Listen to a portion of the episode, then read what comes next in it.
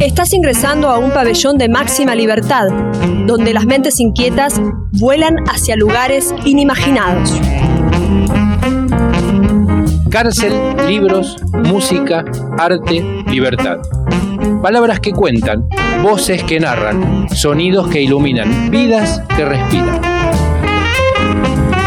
Somos los habitantes de Pabellón Textual y te acompañaremos durante las próximas dos horas. Vení, seguinos y olvídate del encierro.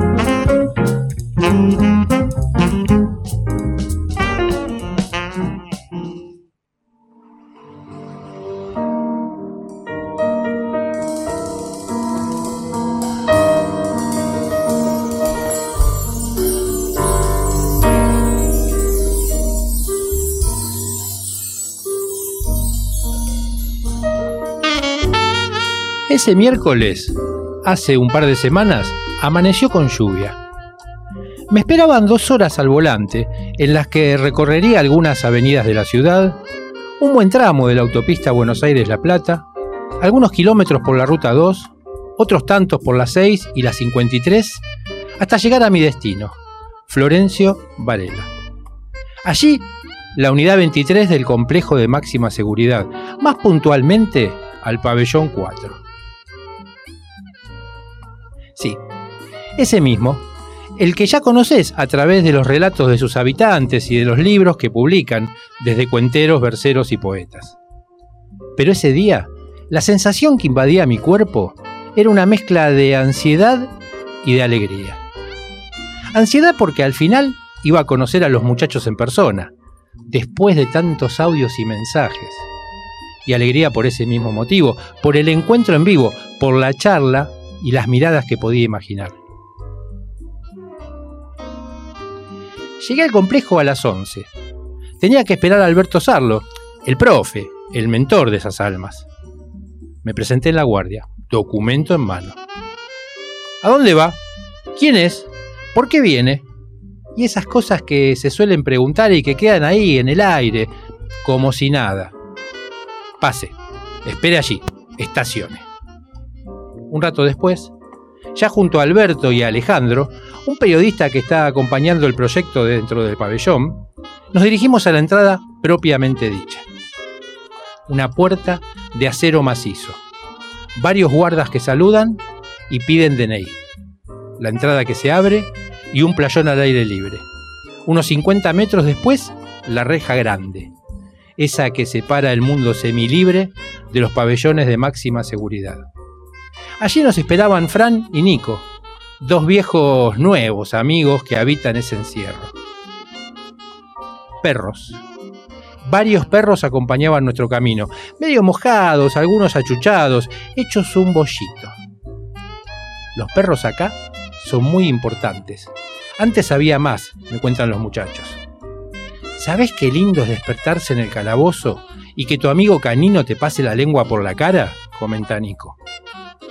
¿Y sabes qué feo que tu amigo de cuatro patas se muera a las dos de la mañana dentro de tu encierro, ahí al lado tuyo y que no puedas hacer nada? agrega Flan. La vida y la muerte, como paradojas del tiempo y del encierro. Seguimos caminando. Un nuevo puesto de guardia, anotan apellidos, nombres y DNIs. Confieso que ese papel en el que anotaron no tenía pinta de nada formal ellos sabrán. Ya estábamos cerca. Desde el nuevo pasillo se veía el cartel que seguramente habrás visto en la película. Pabellón 4, dice. Pintado con fondo rojo sobre un rectángulo de chapa. Puertas, rejas, cerrojos que se abren y cierran. Estamos adentro. Un pasillo largo. Sobre las paredes laterales las puertas de los calabozos, de metal sólido, con un pequeño pasaplatos y delante de ellas bancos, sillas, sillones. Una verdadera aula a lo largo del pasillo largo, algo así como una asamblea en la que todos pueden tener la palabra. Las paredes pintadas con frases de libros y caras de filósofos iluminaban nuestra llegada.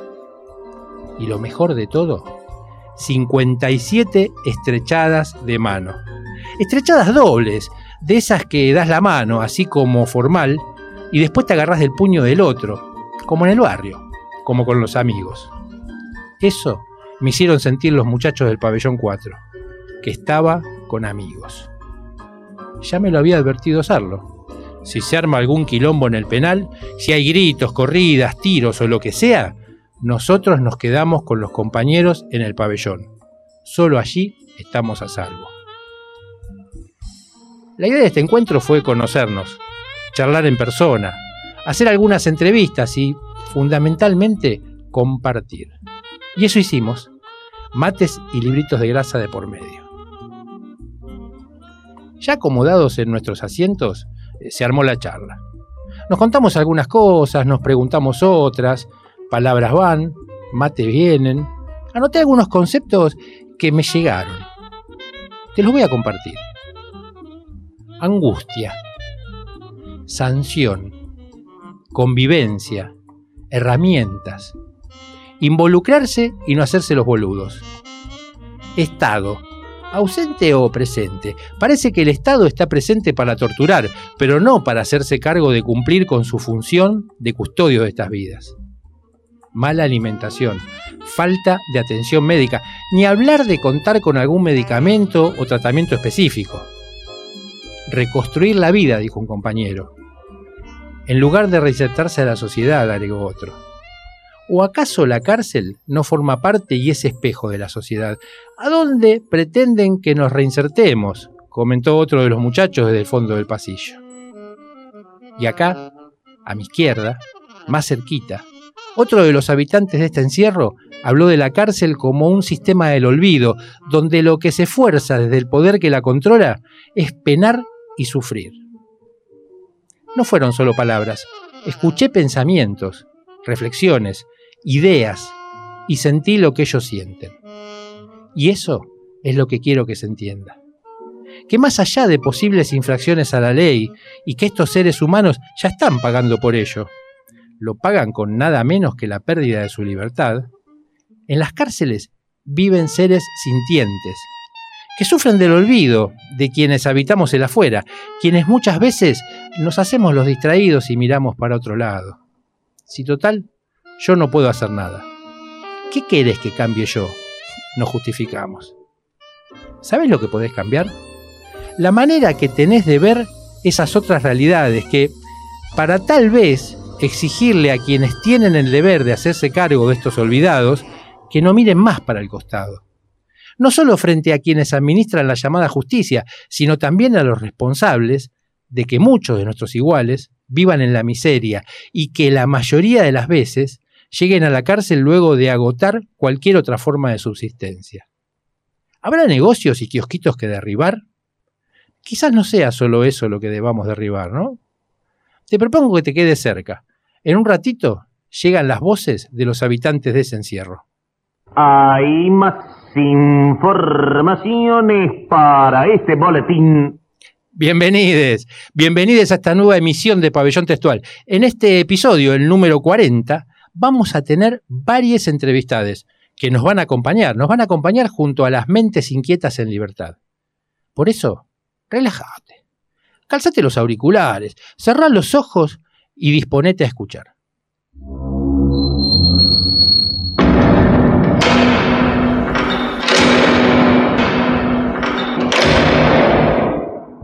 En este pabellón de máxima libertad habitan diversos seres. Algunos pasan, otros deciden quedarse. Cecilia en la agenda cultural, Daniel en la producción y aire, Adrián en diseño gráfico y redes, Romina en locución y lecturas, Marcela en musicalización y Mario en la dirección, producción y aire. Si yo te digo Ulises y te digo James Joyce, y si vos sos escuchante de pabellón textual, seguro, pero seguro que te viene a la mente él, el amigo, Marcelo Zavaloy, el traductor, el traductor del bodó que es infumable, ¿se acuerdan? ¿No? Del ladrillo que nadie quiere leer, del Ulises. Bueno, Zavaloy tradujo el Ulises ya en el 2015, eh, una edición hermosa que editó Cuenco del Plata, acá en Argentina, que recorre el mundo y que está considerada una de las mejores ediciones en castellano. Bueno, resulta que Zabaloy no se quedó tranquilo y lo hizo de nuevo. ¿Cómo que lo hizo de nuevo? ¿Qué tradujo otra vez el Ulises? Sí, hizo una traducción de lo que se llama lipogramática. Un lipograma es eh, algo así como reemplazar palabras por otras que no tengan una vocal determinada. Una vez lo contábamos, como hizo Perec en Francia, donde escribió libros sin usar la vocal E, que es la más usada en el idioma francés. Bueno, Savaloy se mandó el Ulises de vuelta ahora sin la letra A. Pero, pero ¿cómo? ¿Cómo sin la letra A? ¿No? Sí, sin la letra A. No es que la A está tachada. Cambió todas las palabras. Donde decía una cosa, ahora dice otra. Este libro se llama Odiseo. Lo acaba de publicar. Eh, salió el sábado pasado, vio la luz en una hermosa presentación. Ahora vamos a escuchar en un ratitín una entrevista que le hice el sábado con motivo de esta presentación. Hablamos un poco del tema. Pero te voy a leer solo el inicio del Ulises y del Odiseo, para que entiendas cómo es esto de los lipogramas. Ahí va. Empiezo con el Ulises. Majestuoso. El rechoncho Buck Mulligan apareció en lo alto de la escalera, llevando un cuenco de espuma sobre el que reposaban en cruz un espejo y una navaja. Eso es en Ulises. ¿eh? Ahora va la de Odiseo. Imponente. El rechoncho Buck Mulligan se mostró en el tope del torreón, esgrimiendo un cuenco espumoso, sobre el que dispuso en cruz un espejo y un cuchillo filoso como un bisturí. Sigue el Ulises. Una bata amarilla, desatada, flotaba suavemente a su espalda en el aire de la mañana. Voy con el Odiseo. Un kimono color limón, suelto, voló libremente cubriendo sus lomos en el éter diurno. Vuelvo al Ulises sostuvo el cuenco en alto y salmodió. Y el Odiseo sostuvo el cuenco enhiesto y entonó. ¿Y qué dijo? En el Unices, en latín, introibo ad al altare dei. Y en el Odiseo, ese intemplo dei. ¿Eh? ¿Ven la diferencia? Con A o sin A. No es que la tachamos. ¿eh? Escribimos palabras nuevas. Complejo, un libro de 900 y pico de páginas, 987, algo así. Todo hecho sin la letra A. Bien, eh, te propongo ahora escuchar la entrevista que le hice a Marcelo el sábado, donde charlamos un poco de estas cosas. Hoy a la mañana intenté pensar cómo podía saludar a Marcelo Zabaloy entonces me imaginé esto que, bueno, llegaba, nos dábamos un abrazo, no, no nos conocíamos en persona. Y dije, hola, buen día, Marcelo. No, tiene muchas letras. ¿Qué tal? ¿Qué tal? No, tal no. ¿Cómo estás? Uy, también tiene letra Es un quilombo esto, porque nosotros metemos la letra A en todo.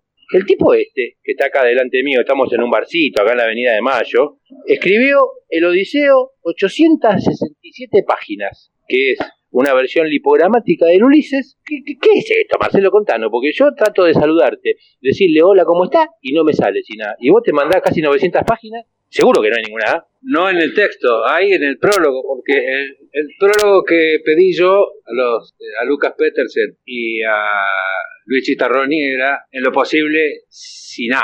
Y bueno, Chitarroni ni, ni tomó el, no tomó en cuenta y escribió el prólogo que escribió, que estamos infinitamente agradecidos. Pero Lucas Peterson sí, escribió todo el prólogo sin la A. O sea, se puede, se puede escribir en castellano sin usar la letra A. Es un juego, nada más, como se puede escribir, supongo, seguramente sin la Z o sin la W. Es más fácil. Es un poco más complejo prescindir de una vocal. Eso es un lipograma. Perfecto, o sea, están las experiencias de Perec y otras que en francés, o me decías hace un ratito que estábamos charlando antes de grabar, también en inglés. Hay cosas que se han, has escrito algo en inglés también sin letra E, o sea, ahí la E es fundamental. Y acá en nosotros, la A, obviamente. Claro, porque la, la, idea general y yo tenía esa idea antes de empezar con esto, es que si bien en francés es eh, la letra más recurrente, la E, en el castellano la que, la que más se usa, la vocal que más se usa es la A. Entonces parecería lógico deducir que es mucho más complejo en castellano escribir sin A que sin E. Eh, de hecho, eh, cualquiera tomándose un rato para entretenerse puede escribirle una carta a un amor llamándole, no decirle querida ni mi amor, pero ya encontrar la vuelta de, escribir una carta que diga lo que tiene que decir sin, sin usar la letra E, la, letra A, perdón. Y si lo quiere hacer sin E es mucho más difícil. Pero el problema sería si el amor se llama Adelaida. Más vale que tenga un segundo nombre, porque si no estamos en problema. Sí, las limitaciones son los nombres Pero siempre hay algún sustituto o, bichito o algo por el estilo, o cielito mío o tesoro mío, todos esos, esos posesivos existen. No están muy a la moda, pero se puede sortear el problema, sí. Se ve que Zabaloy está entrenado porque yo empecé a pensar en eh, cómo reemplazar el nombre y me salía negrita. y no iba. Negrito es mucho más fácil. Sí, bueno, está bien. Sobre gustos estamos en un momento que uno puede elegir. Bueno, acá la tapa del libro. Bichito y tesorito es, es unisex, digamos. Bien, acá estamos viendo la tapa del libro. Tengo los dos. Tengo el yo, yo no me privo de nada. Tengo el Ulises y tengo el Odiseo. El Odiseo es el nuevo, es el que no tiene la letra A y obviamente el Odiseo es de James Joyce y la traducción es de Marcelo Zavaloy. Entonces en la tapa, muy, muy sutil, muy ocurrente, me imagino que un trabajo hecho en conjunto con el diseñador. Mariano Lucano lo hizo, uno de los fundadores de la revista Barcelona, que diseñó gráfico y se ocupó del diseño. Es todo mérito de él. Me propuso tres versiones de distintos colores y una que era la, la, torre martelo, el lugar donde ocurre la primera escena del Ulises, y me dijo, elegí, sin, yo no te quiero decir cuál es mejor, y esta que es una... Describí la voz, Mario, que lo vas a describir mejor, pero es una tapa hermosa. Sí, sí, bueno, no tiene las A, tiene un... ¿Cómo se podría decir? Un... Es una deformación del 1. El 1 eh, coincide con que es la primera letra del alfabeto, así que está, es como una especie de... bien ambiguo, bien a la criolla, este, no quiere decir ni uno ni A, pero uno entiende que James Joyce es, y, supone que lo tradujo algo parecido a M1 Orcelo Zavaloy. Eh, pero, sí, sí. Z1B1 Loy. Hermosa tapa que tiene una A sumergida en un mar que va entre, un mar de palabras, claro, que va entre los verdes y los violáceos y unas tonalidades bárbaras. Bueno, el libro se presenta hoy a la tarde, así que después eh, en el próximo programa que es el jueves próximo, les contaré cómo fue eso. Te quería hacer una pregunta, Marcelo. Previamente al Odiseo, la primera obra, hiciste la traducción del Ulises, ¿no? Como le digo yo siempre en el programa, y como me hicieron creer toda la vida, el bodoque infumable, el, ladrillo, el libro ese que no vas a poder leer nunca. Eh, bueno, lo tenemos acá, yo voy por el capítulo 6, por el episodio 6. Me confieso que el tercer episodio me costó un montón y casi me hace abandonar, pero ahí fuimos, fui con escuchando el podcast de Zabaloy y leyendo las eh, introducciones y los resúmenes. Contanos así, para tener una idea, ya sé que lo has contado muchas veces, ¿no? Pero ¿cómo empezó esto de la idea de traducir el Ulises? Porque vos sos lector, sos una persona que sabe inglés, pero no sos una persona que venís del mundo de las letras, sino que sos un ser humano justamente, no uno de estos bichos raros académicos. ¿Cómo empezó un poco esta historia y por qué el Ulises y por qué llegamos el Odiseo, ¿no?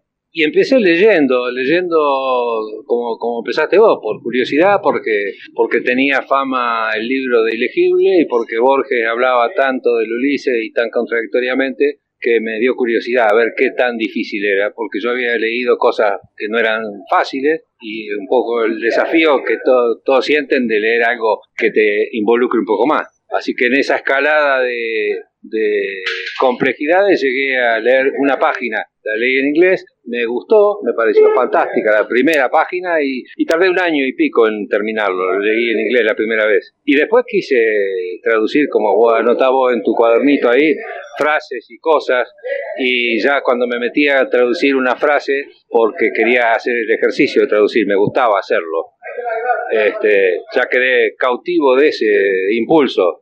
Y cuando pasé de una frase a una página, de una página 2, de una página a un capítulo, me di cuenta que la atracción que estaba este, ejerciendo el libro sobre mí y el proceso de traducirlo, que era releerlo ahora con un lápiz en la mano o con la, con la computadora al lado y escribiéndolo yo de nuevo, estaba descubriendo otro libro. Y así seguí hasta que terminé los 18 este, capítulos y después vino el momento de buscar algún editor y lo encontré y ahí está.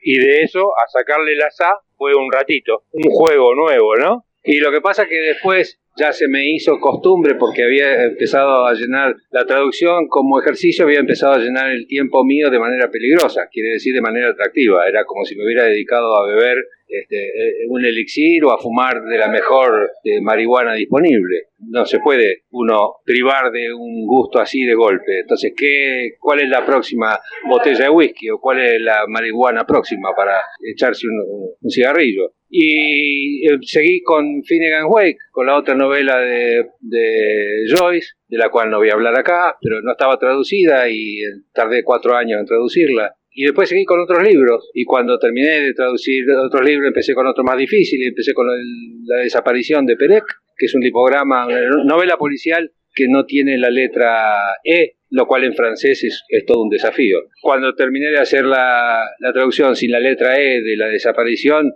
¿con qué seguía? ¿El suicidio o volver a traducirla sin la letra A? Y traduje la desaparición de Perec sin E primero y después sin A, y si para traducirla sin E tardé un año, para traducirla sin A, obviamente tenía el texto en Word ya hecho, eh, pero tardé menos de seis meses y fue un gusto enorme hacerlo, porque comprobé que eh, no era cierto lo de que la A es este, imposible de escribir sin A. Y bueno, y después cuando terminé de hacer eso, dije, ¿qué hago ahora de nuevo? ¿La horca o, o tratar alguna otra cosa difícil? Y fui a la primera hoja del Ulises y traté de juguetear con esa página a ver si me salía hacerlo sin A, cosa que obviamente pude, ya está, está terminado. El libro está, va a estar disponible en algunas librerías, si no pueden entrar eh, a partir, pasen por el blog de Marcelo, cartasamargas.wordpress.com, a partir de ahí se contactan con él por si quieren adquirir la obra como para, vale la pena leerla, y obviamente si tienen el Ulises Está en Odiseo, buscan Odiseo James Joyce o Odiseo Savaloy y está, eh, va a la tienda de HC Editores, que es nuestra editorial. Por ahí se puede comprar y se recibe en una semana porque viene por una, división de Mercado Libre. O si no, por Mercado Libre. Pero por HC mejor todavía. HC Editores. Perfecto. Bueno, ahí tienen el Odiseo. Obviamente consíganse el Ulises, si pueden, la traducción de Marcelo, porque eh, yo estoy con el Ulises, pero ahora empiezo con el Odiseo. Y voy a ver, se me ocurrió ahora, ¿no? Voy a ponerme con el Odiseo, voy a llegar hasta el capítulo, hasta el episodio 5 y voy a ir leyendo uno y uno, el mismo episodio en las dos traducciones, a ver qué pasa. Les dije, cartasamargas.wordpress.com, ahí tienen de todo de Marcelo Zavaloy. Eh, bueno, Marce, gracias y bueno, a la tarde nos volvemos a ver porque queremos ir a esa presentación. Sí, a la tarde vamos a compartir la tortilla y el vino tinto, ¿eh? así que te espero, por supuesto. ¿Cómo sería tortilla sin nada? Habría que verlo, no, no, no. no. Gracias, Marce. Estás escuchando Pabellón Textual en radiolamadriguera.com. También podés encontrarnos en las redes. Somos arroba pabellón textual. Pabellón Textual. Mentes inquietas en libertad. Según Wikipedia, Buenos Aires o la ciudad autónoma de Buenos Aires es la más poblada de Argentina. Se la conoce como la Reina del Plata o la París de Sudamérica. Está dividida en 15 comunas que agrupan a sus 48 barrios, 203 kilómetros de superficie, 3 millones y pico de habitantes, de un lado del Río de la Plata y del otro lado la provincia de Buenos Aires. Pero ¿cómo la definirías vos, habitante, visitante? ¿Cómo explicarías el extraño magnetismo que provoca en tanta gente que la ama y la odia por igual? ¿Su arquitectura ecléctica? ¿Su gastronomía? ¿La mixtura de culturas, acentos y procedencias? ¿Su música? Desde este espacio radial vamos a intentar contarte a Buenos Aires y muy probablemente esta sección sea tan caótica como lo es ella. Y desde nuestra altura privilegiada en el palacio, vemos claramente el recorrido de la Avenida de Mayo, que fue el primer boulevard que tuvo la ciudad. Diseñada por el arquitecto Giovanni Buschiaso, podemos decir que la avenida es algo así como la columna vertebral de nuestro centro cívico e histórico. Nació y continúa opulenta y majestuosa. Al ser el eje que une la Casa de Gobierno con el Congreso de la Nación, ha sido desde su inauguración en 1894 el primer escenario de las manifestaciones sociales porteñas y de las celebraciones patrias. En aquel momento, la París de fines del siglo XIX era el modelo a seguir por excelencia de cualquier ciudad que se ufanara de moderna. El intendente en aquel entonces, Torcuato de Alvear, maquilló y demolió sin dudar toda la arquitectura hispánica que había sobrevivido hasta ese entonces. Así comenzó la transformación de Buenos Aires de la gran aldea a la París de Sudamérica.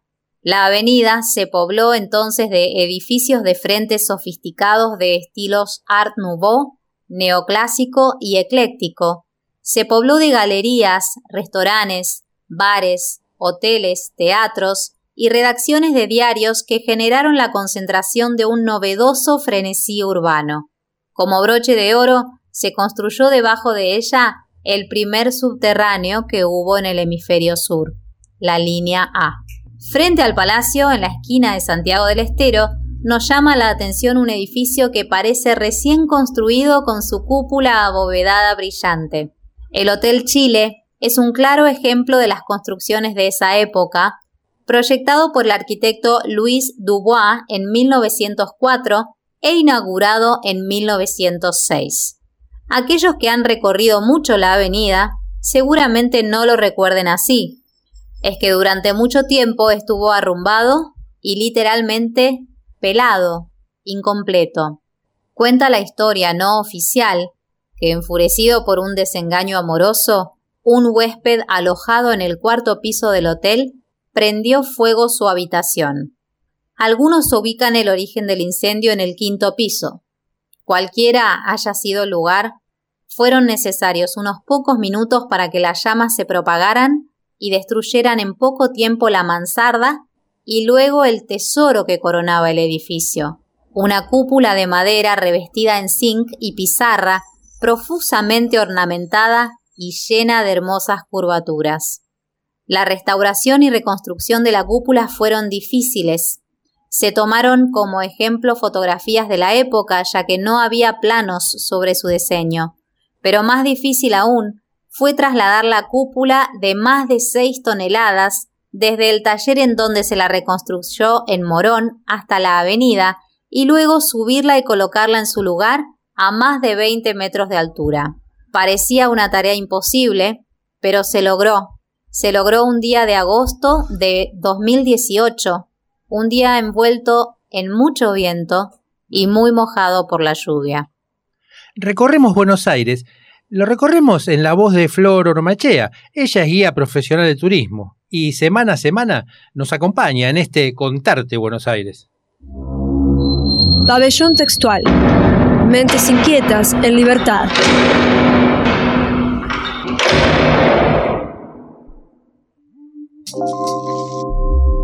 Con aforo ilimitado, imprescindible es aceptar mis normas de protocolo si quieres ser admitido en esta sección negra.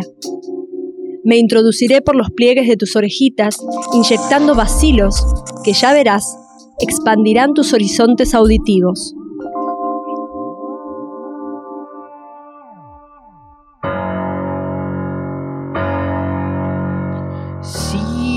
música, llegó la música y llegó ella, llegó Marcela. La música a pabellón textual. ¿Cómo te va, Marce? Hola, Mario. ¿Qué nos traes hoy? Hoy traigo versiones. ¿De qué se tratan las versiones? ¿De qué ¿Me preguntás para que yo responda o vas a responderlo ejemplo, Por ejemplo, esto que estamos escuchando. ¿Te vas dando cuenta qué es? Eh, creo que sí. ¿Te va sonando? Me parece algo inglés. ¿Qué más? Eh, ¿No te suena algo muy conocido, algo no conocido? Me suena conocido, pero yo no soy de arriesgar, no soy de apostar. ¿Y si no es? Bueno, versionar no es tocar la canción de otro así nomás. Podemos pensar que hacer versiones no parecería muy difícil, sin embargo, sí lo es. Una versión exige diferencia. Por ejemplo, esta exige transformación. Algo así como esto que estamos escuchando.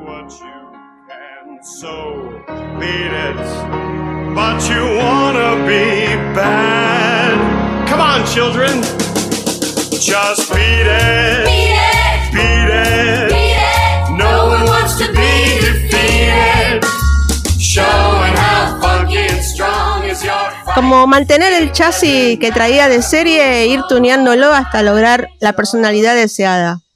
Eso sería lo que yo considero que se le realiza a, una, a un estándar o a un tradicional cuando se lo versiona. Y traje un ejemplo de eso para hoy.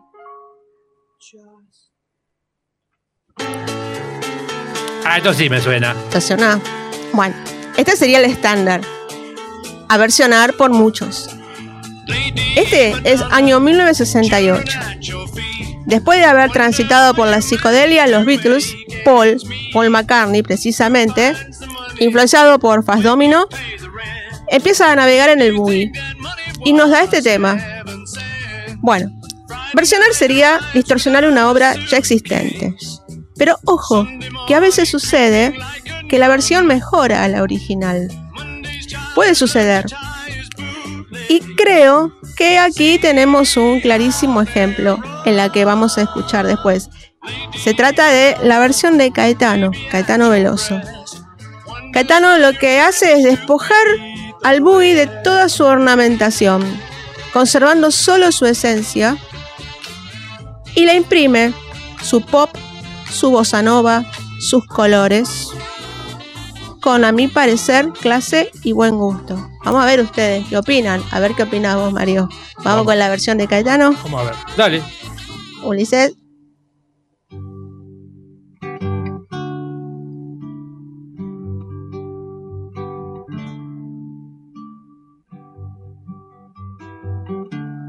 Lady Madonna, children at your feet.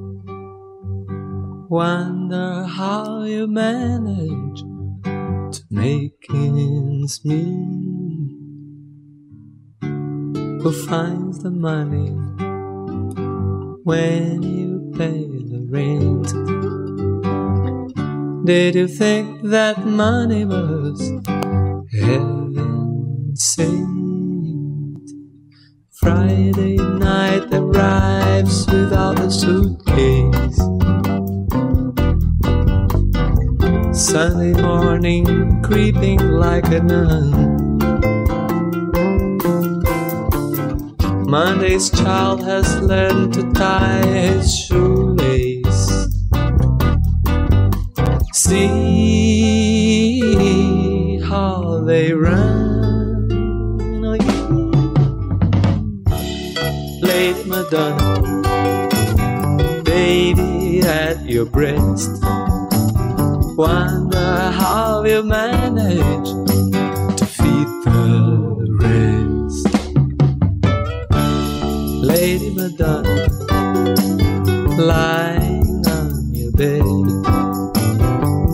Listen to the music playing in your head.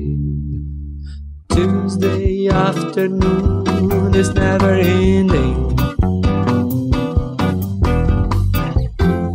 Wednesday morning papers didn't come. Thursday night your stocking needed mending. See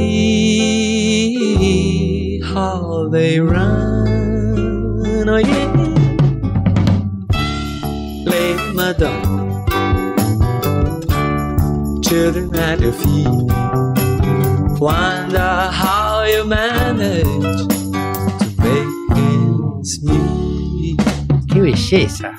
De Inglaterra a Brasil. ¿Viste? Est- Esta me encantó. ¿eh? Caetano.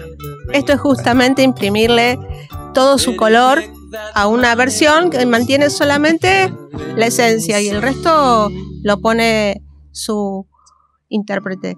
Hay algunas que solamente hacen este copiar, reinterpretar el tema, pero imprimiéndole casi nada. Bueno, acá es un caso que es totalmente lo opuesto.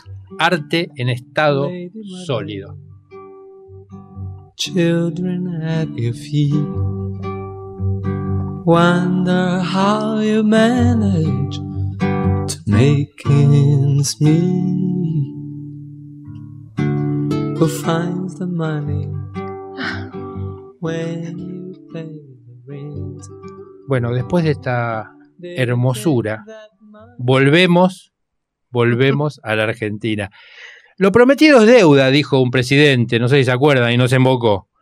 Como comenté al inicio de este episodio, hace un par de semanas tuve la oportunidad de visitar a los compañeros del Pabellón 4. Con ellos compartí una jornada y entre charla y charla realicé algunas entrevistas. Vamos a empezar con la voz de Francisco.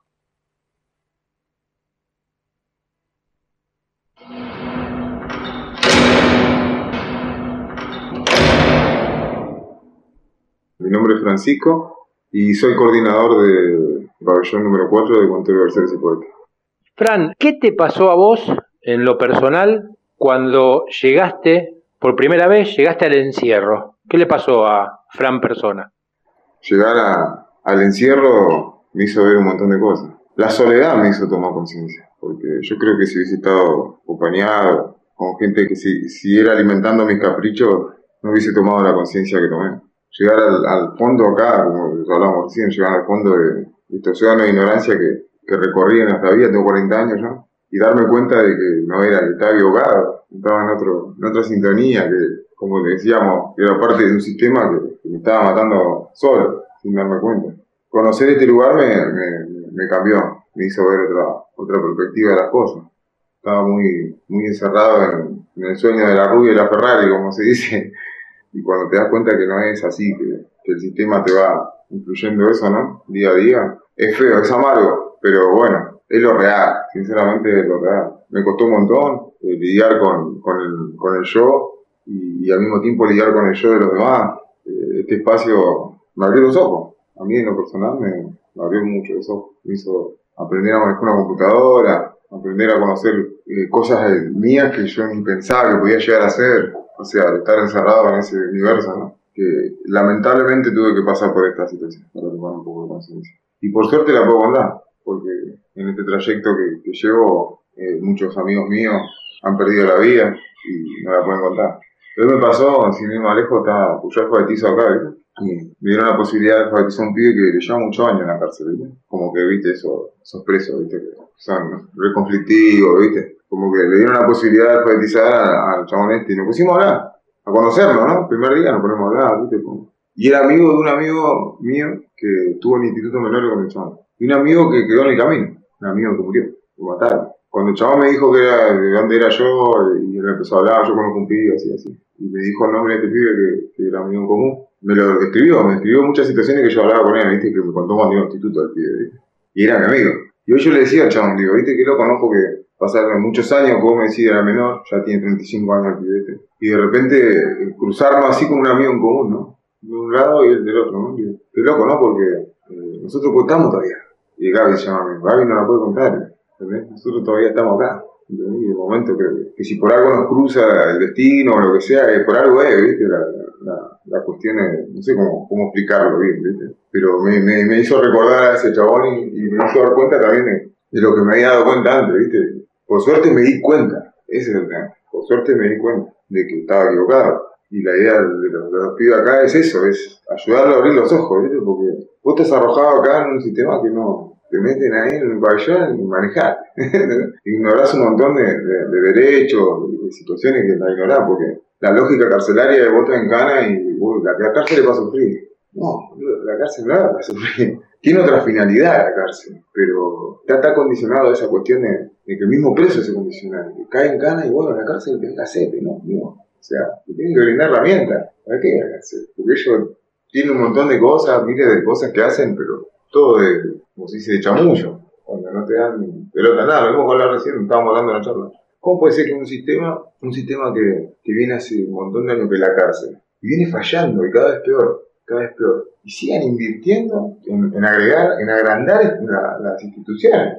En vez de poner un módulo para meter 400 presos más, ¿por qué no haces un piso y haces 5 aulas más para sacar 100 presos más a estudiar? No sé, dale herramientas, hacer un microemprendimiento para hacer máquinas de coser, algo. ¿Por qué? Lugares para nada, lugares para nada. Yo eso lo- no, comprendo de, de- de la sociedad que no se da cuenta de eso, que lo único que pide es palo y mátenlo y que, que sufra, no sé. Están pagando a, un sistema para que, no, para que nos maten. Nos maten, maten, es un nicho. Es Siempre decimos, un nicho que nos van matando te lo dejan ahí. ¿Cuántos años? 30 años, 20 años, 15 años. 15 años de soledad, 20 años de soledad, 30 años sin servicio sanitario, sin comida en buen estado, sin una herramienta reinsertiva, ¿no? Una herramienta de trabajo, nada. Hay, hay casos que sí, pero si vos te pones a profundizar en los casos que sí son conocidos o la pagaron, eh, mayormente lo, lo que, lo que nosotros no entendemos es, poner, yo no tengo nada, o sea, está, está todo bien con todo, ¿no? Pero cuando largaron a todos, ¿por qué largaron todos violadores? ¿Por qué? Reincidente encima. Y hay un montón de pibes que están con una banda de años y vienen haciendo las cosas un montón de años y no, no le dan, no le dan la posibilidad, no, no le dan la posibilidad. ¿Pero por qué no le dan la posibilidad? No entiendo. Un presidente de tercera vez por violación, sí, salga. El sistema que, ve- o sea, la sociedad que, que, que absorbe, estos salen, reciben, salen, no somos todos. O sea, hay pibes que, que tienen una lucha interna que por ahí la superaron y, están, están en esa transición de superarla.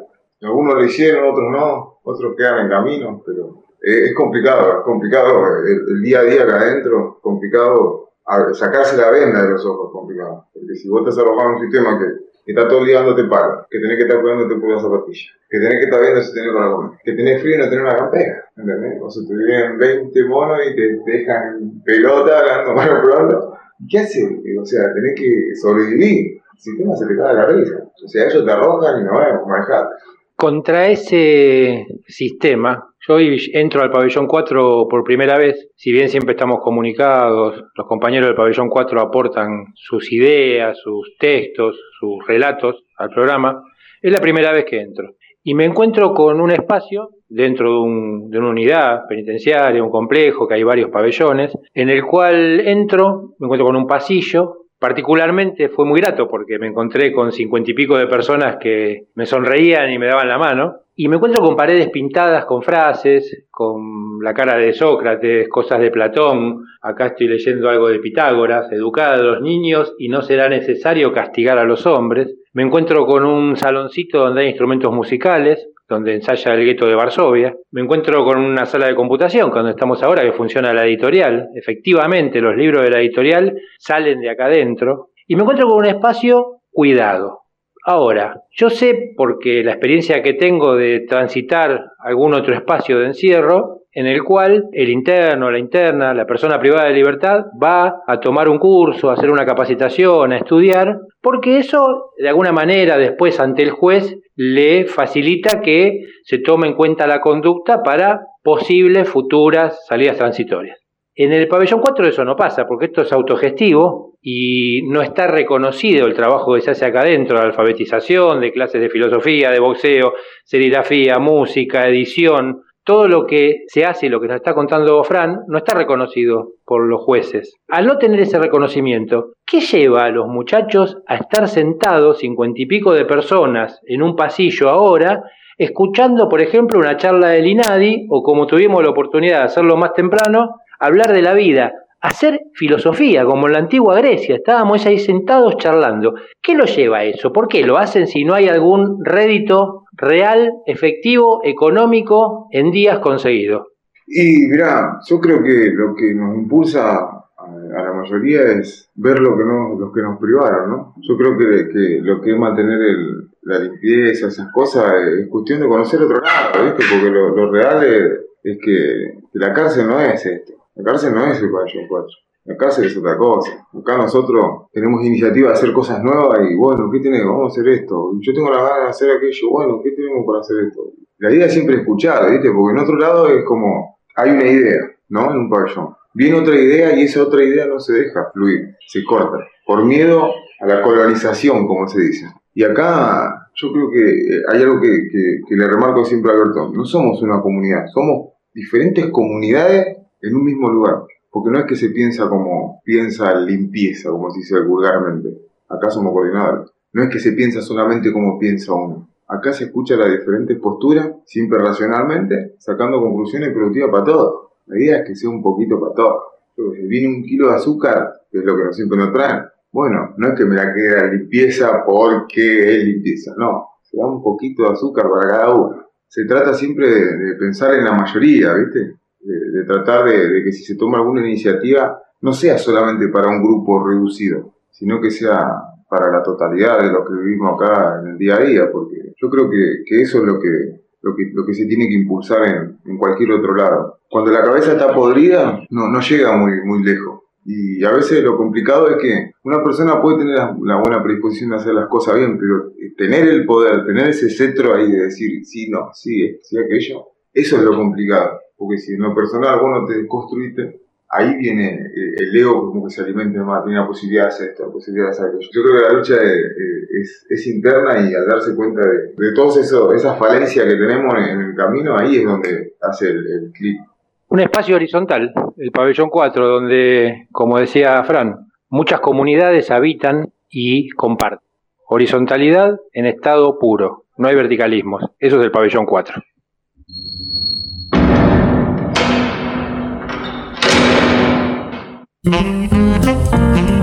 Estás escuchando Pabellón Textual en radiolamadriguera.com. También podés encontrarnos en las redes. Somos arroba pabellón textual. Pabellón Textual. Mentes inquietas en libertad. Y hoy venimos de viajes, anduvimos por Inglaterra escuchando un poquito de los fabulosos cuatro, escuchamos a Caetano, anduvimos por Florencio Varela. Ahora les propongo un viaje un poquito más largo. Vamos a cruzar la cordillera. ¿Nos quieren acompañar? Vamos a recorrer unos 1400 kilómetros hasta la hermana República de Chile. Allí nos espera Romina Aguirre. Ella es parte del equipo de la red LEEN. Pero antes le voy a tirar un dato. En Chile, según el informe de la Organización de Derechos Humanos Human Rights Watch, al 31 de octubre del 2021 había 39.000 personas viviendo en contexto de encierro, sobre una población total cercana a los 20 millones de habitantes. Bienvenida, Romina, bienvenida a este pabellón de máxima libertad. Hola Mario, gracias por la invitación. Por favor, gracias a vos por aceptarla. Bueno, eh, contanos un poquito acerca de ti. ¿Cómo, ¿Cómo, es que llegaste a trabajar en el contexto de encierro?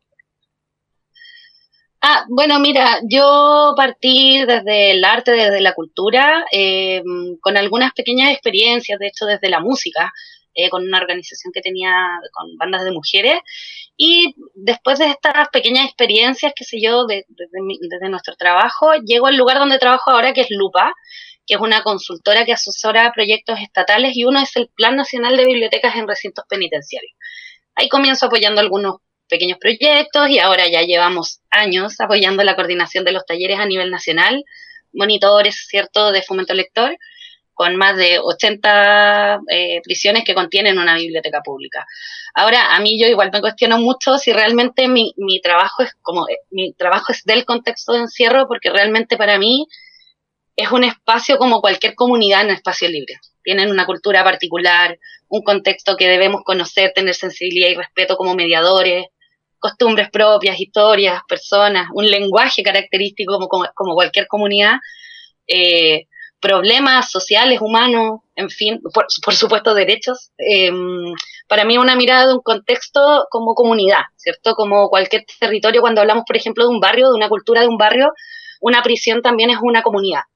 Eh, y yo creo que desde ahí me convoca un poco eh, mi interés trabajar con el arte, las culturas, desde el fomento de una cultura colaborativa, eh, concibiendo estos espacios también como comunidades, ¿cierto? bien, ese y es la, como, bien, y la, como mi trabajo. Perfecto. ¿Y la red LEEN, cómo nació y qué objetivos la movilizan? Bueno, el LEN es una red iberoamericana de bibliotecas e iniciativas de fomento lector en cárceles. Eh, su objetivo fundamental es promover la lectura, fomentar la lectura en los centros penitenciarios, entendiendo la lectura cierto como un derecho básico, como el derecho a la información, eh, la biblioteca como un espacio comunitario de encuentro y todas las actividades como estrategias, cierto, herramientas que permitan mejorar la calidad de vida o las condiciones de vida de las personas privadas de libertad. Eh, yo llego a este lugar o, parte de la red o nace la red a propósito de este trabajo que yo hacía antes y Miguel Rivera es el coordinador del Plan Nacional de Bibliotecas en Recintos Penitenciarios, me invita a trabajar en una investigación. Era un levantamiento, ¿cierto? Queríamos catastrar bibliotecas, iniciativas a nivel iberoamericano y eh, inmediatamente, desde el minuto uno, eh, pensamos, ¿cierto?, en, en una red. Eh, en España, Portugal, con, encontramos más redes de biblioteca y es donde entra Laura Fraile, que es otra de la, del equipo, otra compañera, y apoya el levantamiento en ese territorio. Nosotros conocíamos el trabajo del plan aquí en Chile, algunas cosas en Argentina y empezamos a conectar con más espacios de redes de bibliotecas, pero principalmente nos encontramos con una diversidad de iniciativas, personas, espacios, organizaciones que se vinculan con el fomento lector eh, incluso muchas no se re relacionaban mucho con el espacio de biblioteca, como espacio formal de biblioteca. Muchas bibliotecas son espacios improvisados, eh, hay proyectos que incluso me decían, no, no, sé si hay una biblioteca dentro de, la prisión, eh, pero hacían actividades de fomento lector de todas maneras. Claro, nosotros como red tenemos muy poco tiempo, pero nosotros desde el primer día de la investigación empezamos ya con articulaciones muy importantes para nosotros. De hecho, esta misma entrevista nace gracias a la colaboración de Marcelo, de Seguir Soñando, que nos invita, eh, lo conocemos a través de la investigación, me invita a ser una parte de una red que tiene sobre contexto de encierro, que nos colaboraron con un montón de datos, en fin, creo que la red se mm, parte un poco desde, desde esa lógica de conocernos y articularnos. Eso. Claro, eh, Marcelo, Sí, eh, claro, eh, la Marcelo, semana pasada estuvo acá en el programa, Marcelo Arizaga. Y la que viene, vamos a estar charlando con Miguel Rivera, que mencionaste antes, que de alguna manera es eh, quien es el, el- el mentor de, la, de las bibliotecas eh, públicas dentro de cárceles en Chile. Eh, ¿Cuántos países participan de la red hoy en día?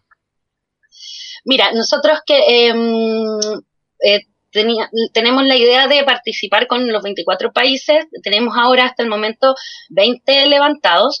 La idea es, como objetivo, es em, intercambiar experiencias con estas, con todas estas personas, em, también poder acceder a bases teóricas, eh, porque las personas que trabajamos en este contexto estamos muy solas.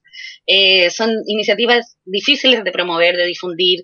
El trabajo eh, es un poco invisible, se requiere mucho compromiso individual, por lo tanto nosotros queremos colaborar, compartir experiencia, eh, bases teóricas que le permitan a ellos enfrentarse ante las autoridades, por ejemplo, para para definir eh, y decir por qué es tan importante realizar este tipo de actividades, poder encontrarnos, por supuesto, eh, y claro, tenemos esta- estos 20 países catastrados eh, de diferentes tipos de acciones.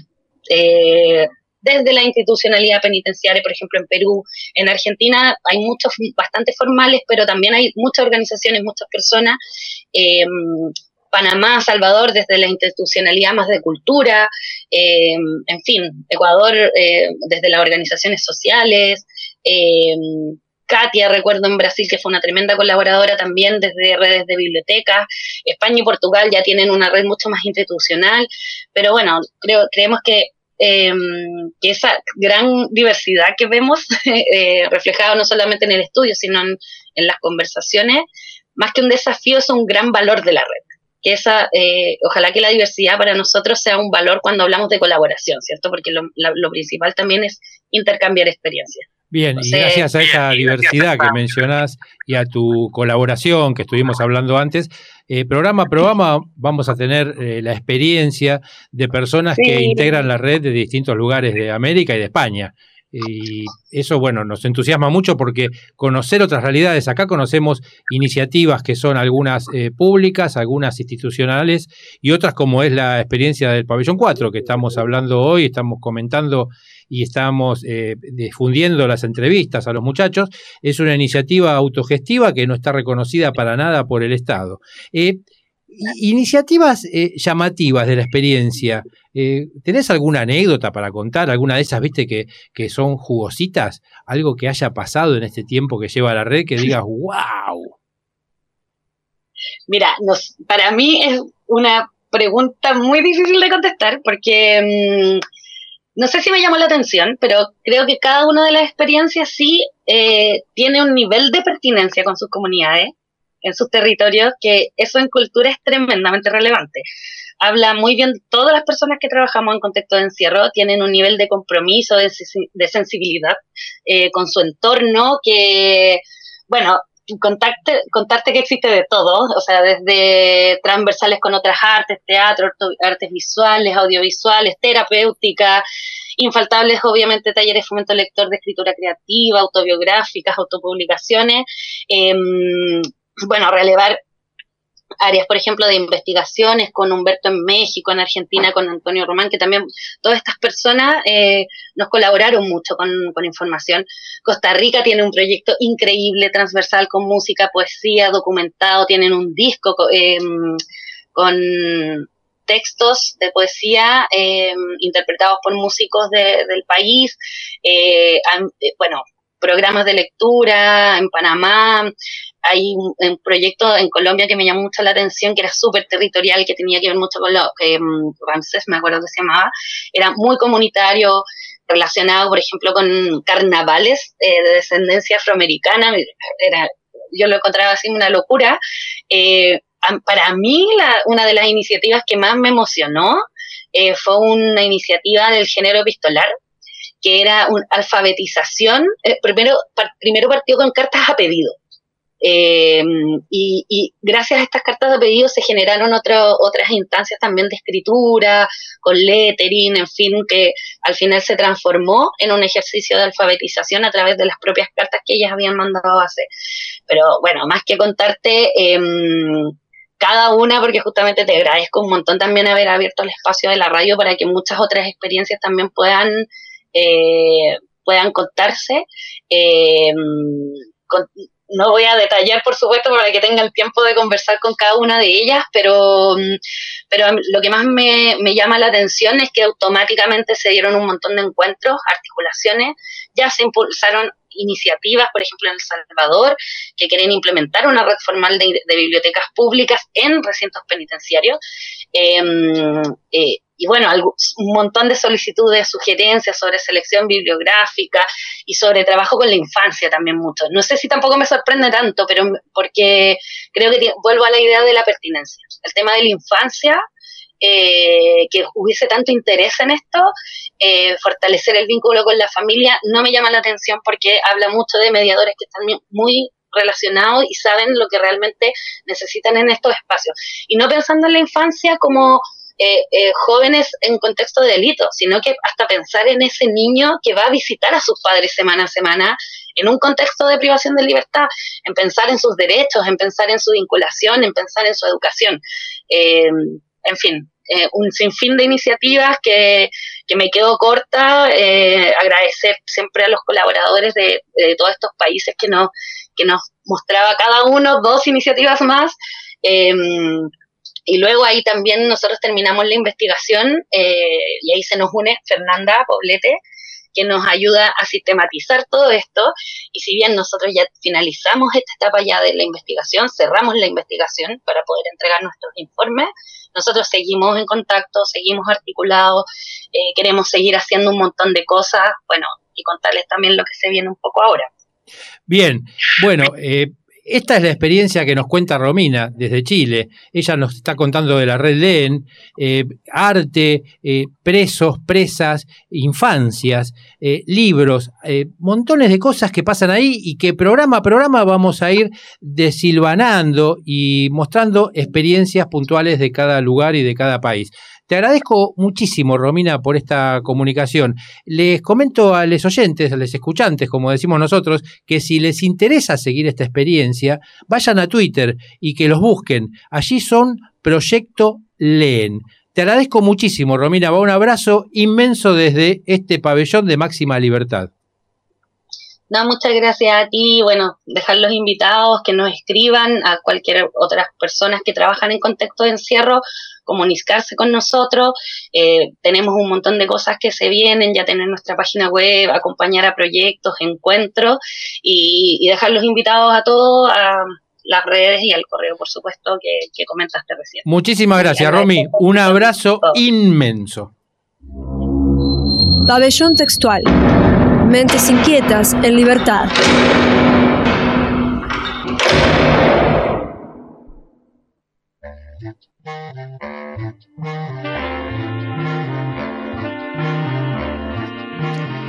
¿Desaparecidos en democracia? Sí. Desaparecer en democracia es un libro de Diana Meyer que propone un recorrido exhaustivo por las 218 desapariciones forzadas que fueron registradas desde diciembre de 1983. La obra se presentó hace muy poquito en la nueva sede de la DEFE y ya sabés, la DEFE también habita en este pabellón textual. Buenas tardes, buenas noches, soy Marina Cayuano de la DEFE. Otro jueves más, muchas gracias por el espacio, Mario y Pabellón Textual. Nos encanta ser parte de, este programa. Hoy vengo un poco a hablar de, del tema, bueno, que en marzo se acapara de la agenda, que es el 24 de marzo. La semana pasada marchamos una vez más a la plaza, como cada año, por memoria, verdad y justicia. Gritamos que fueran 30.000 y más desaparecidos, aunque haya quienes lo nieguen con burla. Torturas, vuelos de muerte, robo de bebés, violaciones, cuerpos como trofeo, fábricas cerradas, sindicatos disueltos, obreros en la calle, obreros que desaparecen. ¿Dónde estaban los estudiantes? Gritos de madrugada, ingenio Ledesma, el familiar, apagón, Malvinas y los pibes que jamás vieron un fusil. Madres, abuelas, Plaza de Mayo. Pero todo esto ya es carta conocida para el progresismo, especialmente para quienes ya marchamos con memoria hace muchos años, y para los jóvenes que ya nacimos en una de- democracia ganada, digamos. Hubo descuelgue de cuadros, juicio a las juntas, que para muchos países aún suena imposible de realizar. Pero aún a quienes siempre vivimos en democracia, nos atormentó por muchos años ver que las desapariciones forzadas en nuestro país no tienen que ver solo con periodos de dictadura. Muchos sectores que comenzaron a denunciarlo fueron acusados de hacerle el juego a la derecha, hasta que el caso de Jorge Julio López generó un quiebre y la figura de desaparición forzada no pudo ser más evitada por ningún oficialismo ni fuerza. Adriana Meyer es periodista y autora del libro Desaparecer en Democracia. Habla de que recién en 2006 se hace pública la existencia de desapariciones forzadas luego del 83, desde que inicia nuestra democracia, ¿no? Sin embargo, dice que comenzó mucho antes. 14 días después de la asunción de Alfonsín, se produce la primera desaparición en democracia, José Luis Franco, de solo 23 años. Luego de eso, la escritora continúa su investigación y afirma que hay más de 200 desapariciones en estos 39 años. Este número no contempla femicidios ni mujeres secuestradas para la trata. Únicamente contabiliza los actos de desapariciones en connivencia policíaca. Por supuesto que si no el número sería mucho más alto. Lo más interesante y crudo de lo que habla Adriana en su libro es su crítica a cómo Argentina hizo un trabajo enorme por juzgar crímenes de lesa humanidad, pero el aparato aún persiste. Esto puede verse de las prisiones domiciliarias que se les dio a militares de todo rango culpables de delitos horrorosos, continuidad en la formación de las fuerzas de seguridad. López, Jorge Julio López, no fue el único que desaparecieron dos veces, hubo más.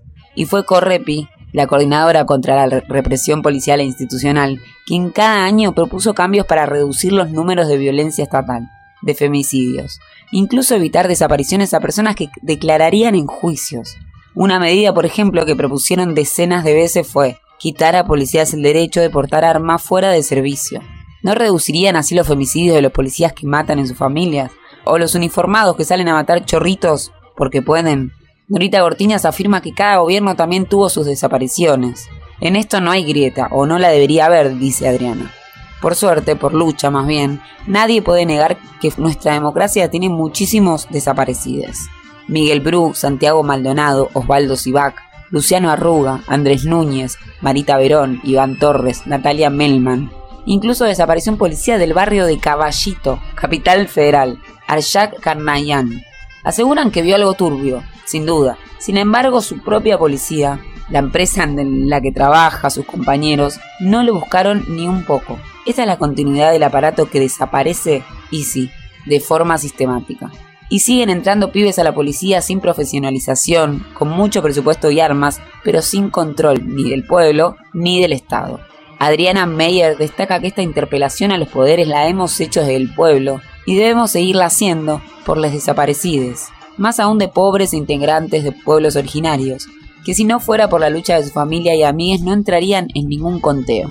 Pero más que el conteo, lo importante es que necesitamos seguir repudiando que luego de tanto camino luchado y construido en democracia, tengamos esta democracia, en la que centenas de familias no tienen respuestas. Déjà vu. Entonces, en estas casi cuatro décadas de democracia, ¿podemos hablar de nunca más cuando tenemos más de 200 casos de desapariciones forzadas? Destaco de nuevo que las desapariciones forzadas no, no contemplan femicidios ni desapariciones para la trata. ¿Qué hacen? ¿Dónde se los llevan? ¿Es posible ocultar tanto tiempo un cuerpo sin que se sepa su paradero en un país donde se hizo tanto esfuerzo por identificar a los desaparecidos? Con Luciano Arruga pasaron siete años de que lo torturaron en un destacamento de Lomas del Mirador hasta que lo encontraron como NN en el cementerio de la Chacarita. Eso sí, hay desapariciones forzadas y desapariciones forzadas. Y si no, preguntemos a la familia de Santiago Maldonado sobre todas las cosas que se dijeron. Que había un pueblo en el que todos eran igual, que lo llevó un camionero a Chile y que lo vieron armado, cuando en realidad estaban buscando cómo plantearlo en un río bajo para después decir que no sabía nadar. La complicidad de las fuerzas de la justicia y del Estado es escandalosa y por momentos el silencio estatal aturde. No se puede permitir que se sigan cubriendo, que no haya respuestas y que la lista siga creciendo. Acá también hay que plantar la bandera del nunca más. Por todo esto marchamos la semana pasada, seguiremos marchando y gritando los nombres, aunque nos quieran tapar con esta democracia que todavía las desapariciones siguen sucediendo. Muchísimas gracias por el espacio, continuaremos con nuestra propuesta de temas para conversar. Saludos Mario y saludo a todos los que están del otro lado. Y esta fue la voz de la Defensoría de Laburantes. Y te cuento algo más. Les amigues de la DEFE inauguran su propia sede y espacio de trabajo. La cita es, anota, 8 de abril, 18 horas, Corrientes 2925, barrio de Abasto, acá en la ciudad de Buenos Aires. Corrientes 2925, 8 de abril, 18 horas. Si te interesa asistir, nos vemos allá. Y si querés buscarles en Instagram, arroba abasto multiespacio. Pabellón textual. Mentes inquietas en libertad. Y ya que estamos escuchando y estamos de entrevistas, ¿querés otra? Ahí va otra. Otro de los compañeros del pabellón 4. Una entrevista que le hice a Juan.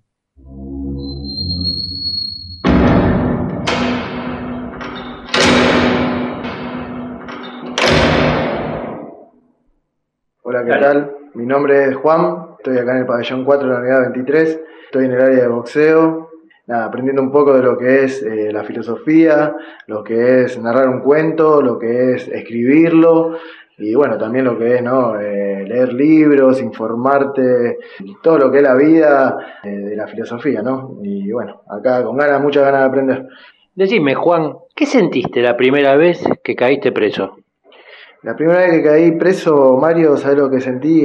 Fue miedo por las cosas que se contaban, ¿no? Porque yo paraba en una esquina y, había otros chicos que habían ya estado presos y, y, viste, algunos salían lastimados, otros venían con la panza rota, todas esas cosas, todas las historias esas que yo, que yo escuchaba, eh, tener que vivirlas yo en carne propia eh, fue algo horrible y, y miedo. Lo único que sentí miedo y, tristeza a la vez por lo que dejaba atrás de- después de estar acá adentro, ¿no? Que en ese momento yo no tenía hijo nada, pero tenía a mi madre, tenía hermanos más chicos y era eso, ¿no? Tristeza, miedo, angustia y, y ganas de volver a salir afuera y, poder reivindicarme eh, de las cagadas que hacía, ¿no?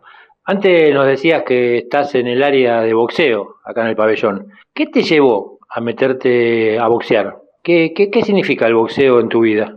Y el boxeo eh, en mi vida fue, es como, yo lo tomo como una terapia, como descargarme de las cosas que pa- capaz que no, no, no podés expresarte de otra manera, entonces te, te expresás haciendo gimnasia, eh, aprendiendo, eh, una disciplina, porque el boxeo no es solo tirar piña y cagarte a trompada con otros, sino que también es una disciplina de- donde acá tenemos profesores que, que- la verdaderamente son una masa y, no te enseñan eh, lo que todos piensan lo que es el boxeo, ¿no? De cagarte a trompada, sino que te enseñan una disciplina, un respeto hacia el otro y de que todo el trabajo que hace uno eh, eh, hay que admirarlo porque por algo lo hace, ¿no? Aparte que me gusta hacer ejercicio y, y soy en la calle igual, eh, estudié, va, hice curso de personal trainer y instructor muscular, eh, o sea que me, me gusta todo lo que es lo que es deportivo, ¿no? ¿Qué significa o qué, qué opinás sobre la justicia? ¿Qué es la justicia para vos? Y la justicia, yo creo que tiene muchas caras la justicia porque eh, la justicia no, no, no ve eh, a veces lo que tiene que ver y se hace a un lado como muchos chicos que, que- que están detenidos, que tienen que gozar de un beneficio y no se lo dan, pero no se lo dan porque es, es un pibe de la villa, eh, es un pibe que no tiene plata, es un pibe pobre, eh, porque si fuera una persona que tiene plata y todas esas cosas, creo que se lo darían como tiene que ser. Y creo que la justicia es una moneda, una moneda de dos caras que no, que solamente es como dicen todos, la justicia es para poco, eh, la justicia no es para todos. Es así, eso es lo que creo de la justicia.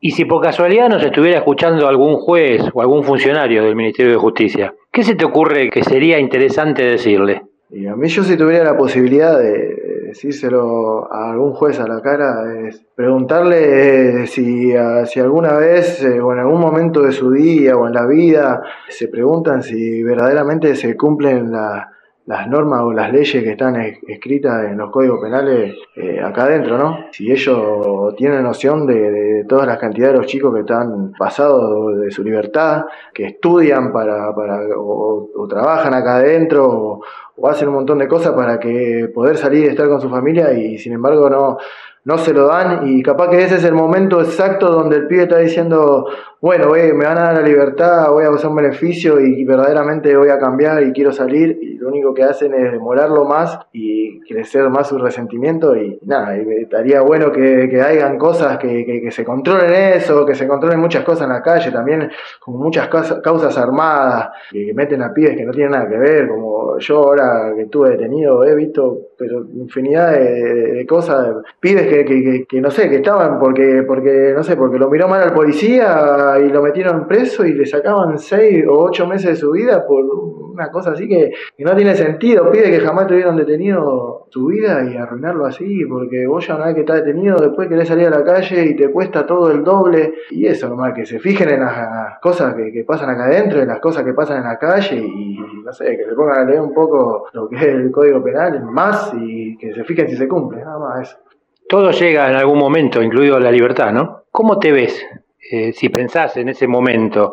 ¿Qué te gustaría que pase? ¿Qué esperas de la afuera que esperaría en la calle sobre la, sociedad, ¿no? Aceptación, que un tropezón no es caída, que la gente se puede re, reinsertar a la sociedad, que no hay que hacer mucho prejuicio o, o, discriminación porque un pibe todo detenido hay que darle oportunidades y que la gente tome un poco de conciencia que acepte nomás que un chico que pudo tener un error, que, le den una oportunidad nomás, porque ahora vos salís a la calle y querés buscar un trabajo, te dan tres meses y te dan la esperanza de que vos vas a quedar y cuando te piden el, libro de antecedentes, tenés antecedentes y sacan toda esa esperanza que vos tenías de poder progresar en la vida, de no querer volver acá, y parece que no, eh, pero es todo, parece toda una rueda que es el salir, querer trabajar, no te dan y lo único que te queda por hacer es o te morís de, de hambre o o salir a robar, o vender droga y todas esas cosas, ¿no? Que te dan nada más la vida que, que, te das cuando salís de acá adentro, ¿no? Pero eso es lo que me gustaría encontrarme con la aceptación de la sociedad hacia los pibes que están privados de su libertad, nada más que eso. Realidades.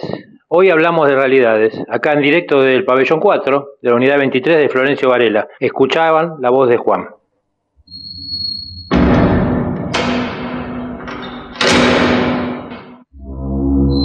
Pabellón textual. Mentes inquietas en libertad.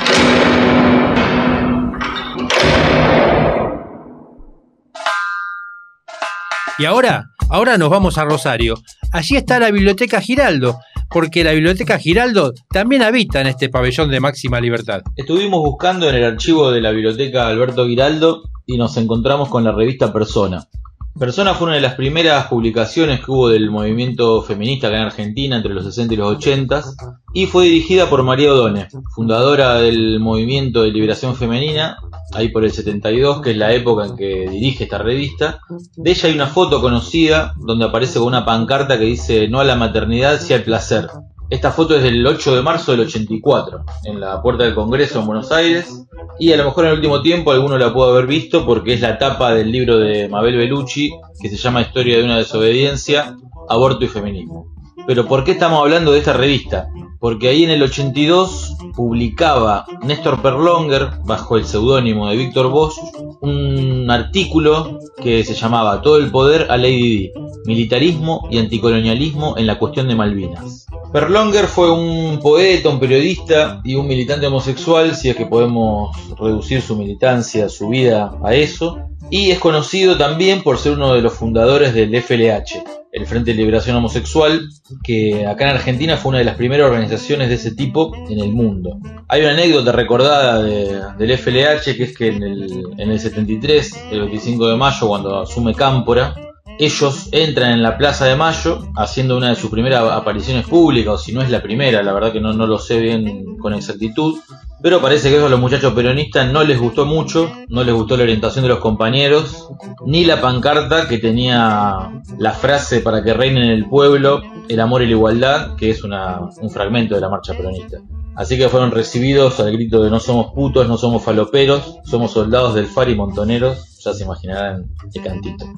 Después, tres años después, saca una solicitada, en el 76, donde dicen, advertimos a la comunidad homosexual que en su edición del 12 de febrero la publicación El Caudillo, órgano del Ministerio de Bienestar Social y vocero del ala loperreísta del gobierno, en un artículo titulado Acabar con los homosexuales, expresa, entre otros, entre otros ataques, hay que terminar con los homosexuales, encerrarlos o matarlos.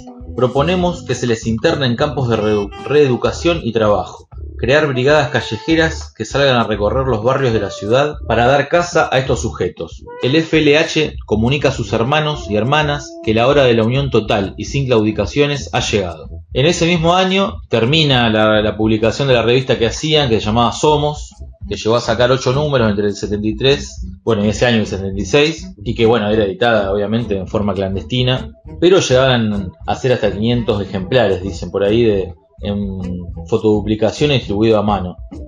Pero bueno, volviendo a Perlonger, podemos, como he dicho antes, no reducir su vida y su militancia a categorías, pero vale recordar que él empieza siendo un militante trotskista de palabra obrera, después eh, se, da a, a un anarquismo, después empieza a través de las teorías de Foucault, se lo puede decir que más o menos empieza a tener una teoría un poco más postestructuralista, y después en Brasil se mete en el culto del Santo Daime, que es conocido por la ingestión de ayahuasca. En el 81 es que él se recibe de sociólogo en la UBA y se va a San Pablo.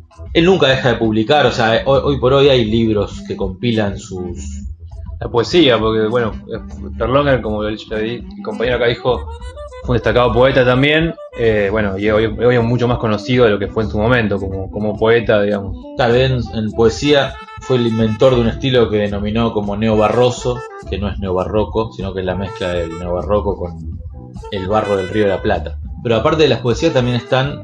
Eh, o sea, tiene hay- trabajos de investigación sobre la prostitución masculina, un libro que también tenemos aquí en la Biblio. y eh, sobre homosexualidad en diferentes ciudades, hace, va, haciendo, va haciendo como una investigación sobre el movimiento, no tanto el movimiento, sino el movimiento subterráneo. Sí, por diferentes ciudades argentinas, hace crónicas sobre la homosexualidad en ciudades del interior, que son muy muy buenas. Córdoba, Mendoza. Sí, también fue una persona que en su momento polemizó sobre el SIDA, cuando apenas apareció la epidemia. Una persona realmente que tocó muchísimos temas. Sí, un precursor, Un precursor. De, de, muchísimas, de muchísimas cuestiones que hoy están bastante en boga y a, a veces hasta un poco banalizada, pero bueno, acá estaba hecho un poco desde la clandestinidad y desde la agitación. Tal cual, aparte Néstor Perlonger, eh, bueno, siempre eh, en su forma de vida y en sus escritos promulgó como una especie de homosexualidad bastante eh, crítica y también provocativa, digamos, ¿no? Eh, Y a la vez una homosexualidad como muy de barrio, de estilo proletario, pero a la vez también alejada por ahí de lo que luego vino, que es esa eh, homosexualidad eh, mucho más eh, ciudadanista o ligada al mainstream, digamos. Claro, hay como una, una, una reivindicación de la homosexualidad como crítica de la sociedad, como crítica de la familia, del trabajo, una homosexualidad de confrontación, podríamos de confrontación y muy a favor de un hedonismo, digamos, de un disfrute y de un goce. Y después, para retomar un poco esto de los poemas, en el 87 hay uno que es relativamente conocido que se llama Cadáveres, es en referencia a los desaparecidos de los 70. Es aquel que comienza bajo las matas, en los pajonales, sobre los puentes, en los canales, hay cadáveres. Ese poema que es bien largo, hay un registro, además que se puede leer, hay un registro de un cassette que está subido a YouTube, que si no me equivoco lo lee él. Ahora presentamos a Perlonger a la revista Persona, pero la intención era, ahora de cara a un 40 aniversario de la Guerra de Malvinas, leer el texto de Néstor Perlonger, Todo el poder a Lady Di, militarismo y anticolonialismo en la cuestión de las Malvinas. Todo el poder a Lady Di, militarismo y anticolonialismo en la cuestión de las Malvinas, editado en la revista Persona número 12 de mayo, junio, julio de 1982. Y dice así, resulta por lo menos irónico comprobar cómo la ocupación militar de las Malvinas, extendiendo a los desdichados kelpers los rigores del estado de sitio, ha permitido a una dictadura fascistizante y sanguinaria como la Argentina agregar a sus méritos los raidos galones del antiimperialismo. Pero esta ironía se torna cruel cuando se ve cómo, en nombre de una abstracta territorialidad que en nada la- ha de beneficiarlas, las castigadas masas argentinas, o al menos considerables sectores de ella, se embarcan en la orgía nacionalista y claman por la muerte. Es casi lógico que un Estado paranoico como el argentino genere una guerra, la producción de excusas para un delirio xenofóbico que signifique un paso adelante, según la terminología de la ultraderecha acuñada por la revista Cabildo, que ha venido pregonando la guerra desde hace tiempo. Paso adelante que tienda al olvido de las masacres del saqueo y permita, mediante un ritual sacrificial, fortalecer la fuerza del Estado. Esto no es nuevo. Pero el ansia de guerra de las masas, supremo deporte de nuestras sociedades masculinas, resulta menos fácil de entender, a no ser que se acuda a la hipótesis de un deseo de represión. Las masas desearon el fascismo, diría Reich, la naturaleza de cuyos enclaves libidinosos podría ser, en el seno de la épica militarista, la misma que lleva a un grupo cualquiera de muchachos a armar una patota. En el plano de la retórica política, no deja de ser revelador cómo los opositores multipartidarios, que arrastran también a comunistas, montoneros y trotskistas, en particular el PST, Partido Socialista de los Trabajadores, se han prestado a la puesta en escena de esta pantomima fatal, llamando a no desertar, sino a llevar aún más lejos una guerra que caracterizan de antiimperialista y que no discute el interés de las poblaciones afectadas, sino los afanes expansionistas de los estados. La claudicación de las izquierdas ante los delirios patrioteros de la dictadura es ya una constante. Ellas se dejan llevar, como los personajes de Alejo Carpentier en el siglo de las luces, por el entusiasmo de las concentraciones de masas, sin percibir cuando ellas resultan en una legitimación del régimen, como en el Mundial del 78, o cuando obedecen a luchas internas del gobierno, con la bendición de la todopoderosa Iglesia Católica. Así, en la manifestación ante el Santo del Trabajo en noviembre del año pasado, se vio a recoletos marxistas subir de rodillas las escaleras del templo de San Cayetano, patrono de los desocupados, junto a un ministro militar.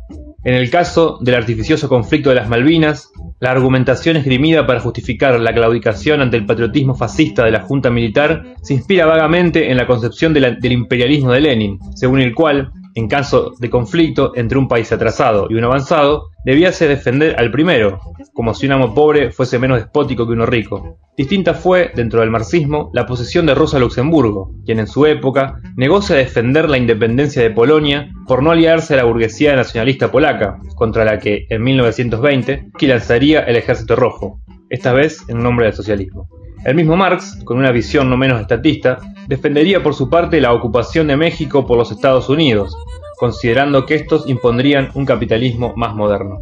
Por debajo de estas referencias, que apuntan a la historicidad del concepto de imperialismo, solo un régimen como el argentino, que es, más que una dictadura de clase, una dictadura del Estado, del aparato militar relativamente por encima de las clases, puede cambiar tan abruptamente sus alianzas, pasarse del bando americano al ruso. La dictadura no tenía ante el derrumbe otra alternativa que la guerra, y no atacó a Chile temiendo el carácter igualmente paranoico de la dictadura vecina.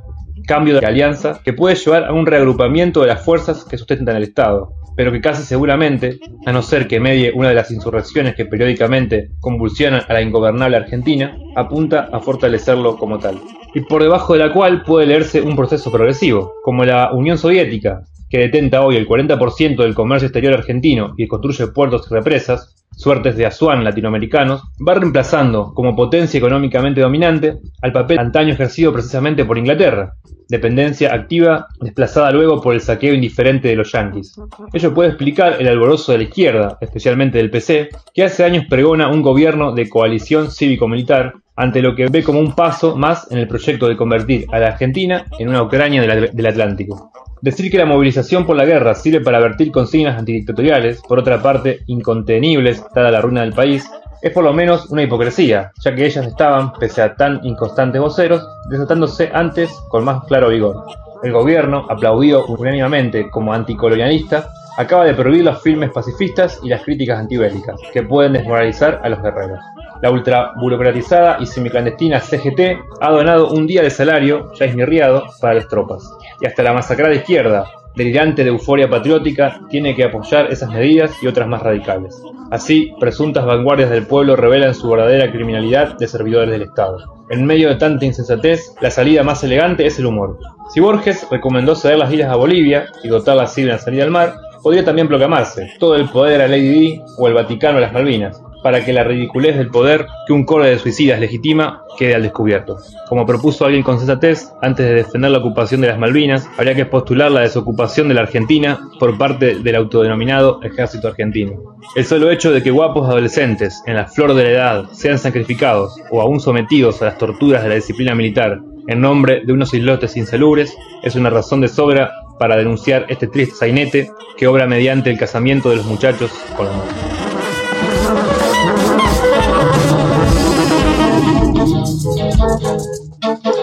Una lección de historia, una lección de historia de parte de los compañeros de la Biblioteca Giraldo. Biblioteca albertogiraldo.blogspot.com Pabellón textual. Mentes inquietas en libertad.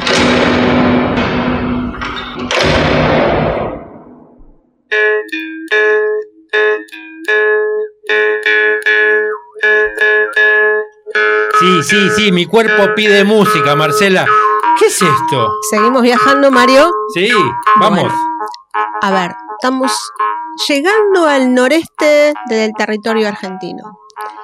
Esto que estamos escuchando son sonidos de trompa. Trompa de la etnia chorote. ¿Habías oído alguna vez hablar de los chorote, Mario? Nadie ve mi gesto, pero no. Bueno.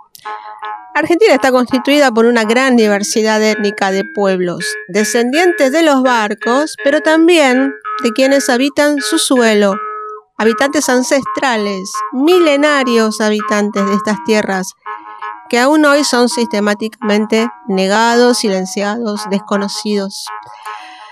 Nunca había sabido hablar de los chorotes. Bueno, la Eso sí, lo que sale, lo que vinieron de los barcos, sí, lo Sí, escuché sí, alguna sí. vez. Hace Bueno, poco. Te invito a escuchar sonidos de varios que seguramente no nunca has hablado, nunca has oído, nunca has leído sobre ellos. Nos adentramos en los sonidos del gran Chaco profundo, así que cierren sus ojitos, déjense llevar. Vamos a hacer un paseo por la selva, los valles, a los ríos Bermejo y Pilcomayo también. Desde el fondo de la América más recóndita, estos pueblos vienen portando siglos y tal vez milenios en el tiempo, a la vez que un color casi intacto de sonidos. Aquí ahora les estoy abriendo este portal para que por unos minutos seamos, percibamos sus magias, sus ceremonias, sus cantos. Ahora vamos a escuchar un canto de la etnia Wichi, de los Wichis. Esto sí, ya los wichis los conozco. Y sí, no por buenas noticias No, precisamente. lamentablemente no. Escuchemos un poquito.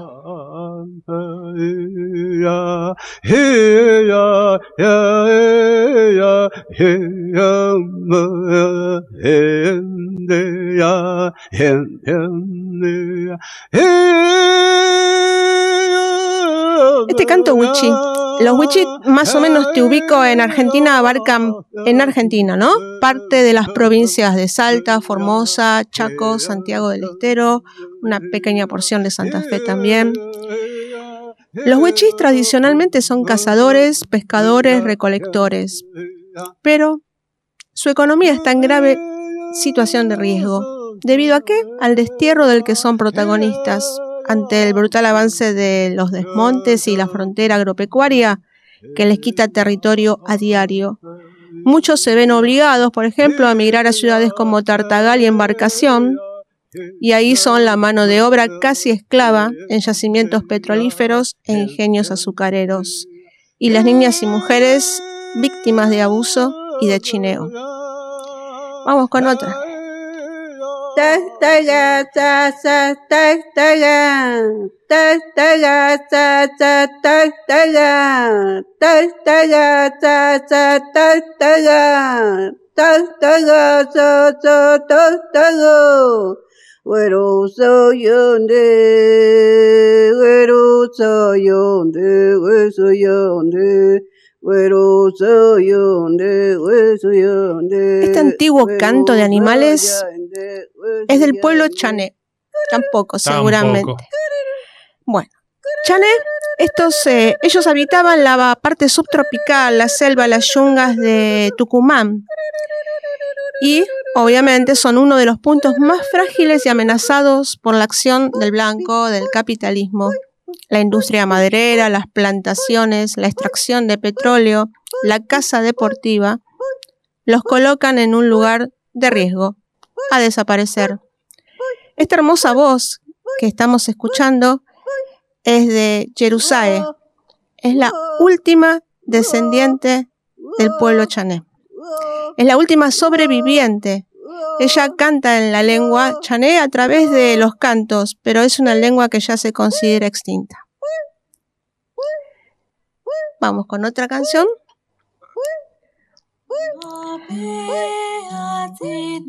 Los primeros tres cantos que oímos los tomé de un movimiento llamado Argentina Indígena. Ellos bogan por la recuperación y difusión de la música y del arte de las culturas indígenas que corren riesgo de desaparecer. Silvia Barrios, cantante y antropóloga, es quien emprendió este movimiento. Y la voz que estamos escuchando ahora es de una joven wichí, quienes ellos a través de- del canto expresan la tristeza, alegría, a veces eh, imitan pájaros para atraer en el momento de la caza y elegir así la presa. También cuando un hermano está enfermo o para guardar en la memoria su recuerdo. La intención de esta, esta sección, de estos sonidos del noreste, al menos la mía, es, tratar de dignificar y resguardar los conocimientos y saberes milenar- milenarios. Tratar de impedir que estas políticas corruptas sigan amparando a corporaciones y controlen sus destinos, nuestros destinos también, porque con, con todas estas invasiones están imponiéndonos condiciones de existencia de baja calidad y destruyendo a nuestra madre naturaleza, a nuestra Pachamama.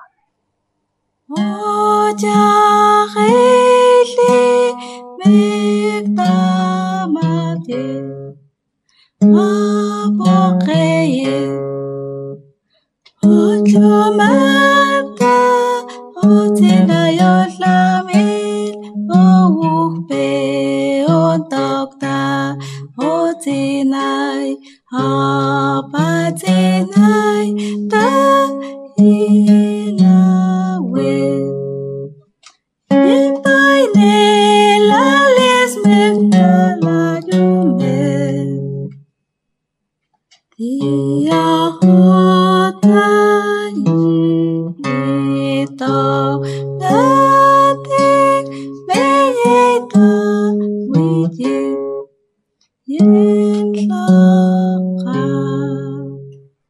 Qué viaje, qué viaje. Ahora estuvimos por el norte. Y ahora volvemos a Florencio Varela, a la última de las entrevistas que tenemos grabadas del día este que hice la visita. Te invito, les invito a escuchar la voz de Pablo.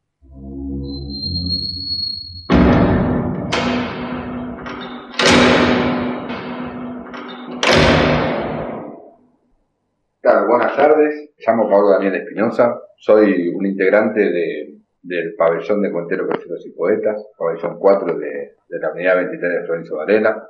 Quería contarles un poco de, de- lo que es mi vida acá dentro de este pabellón.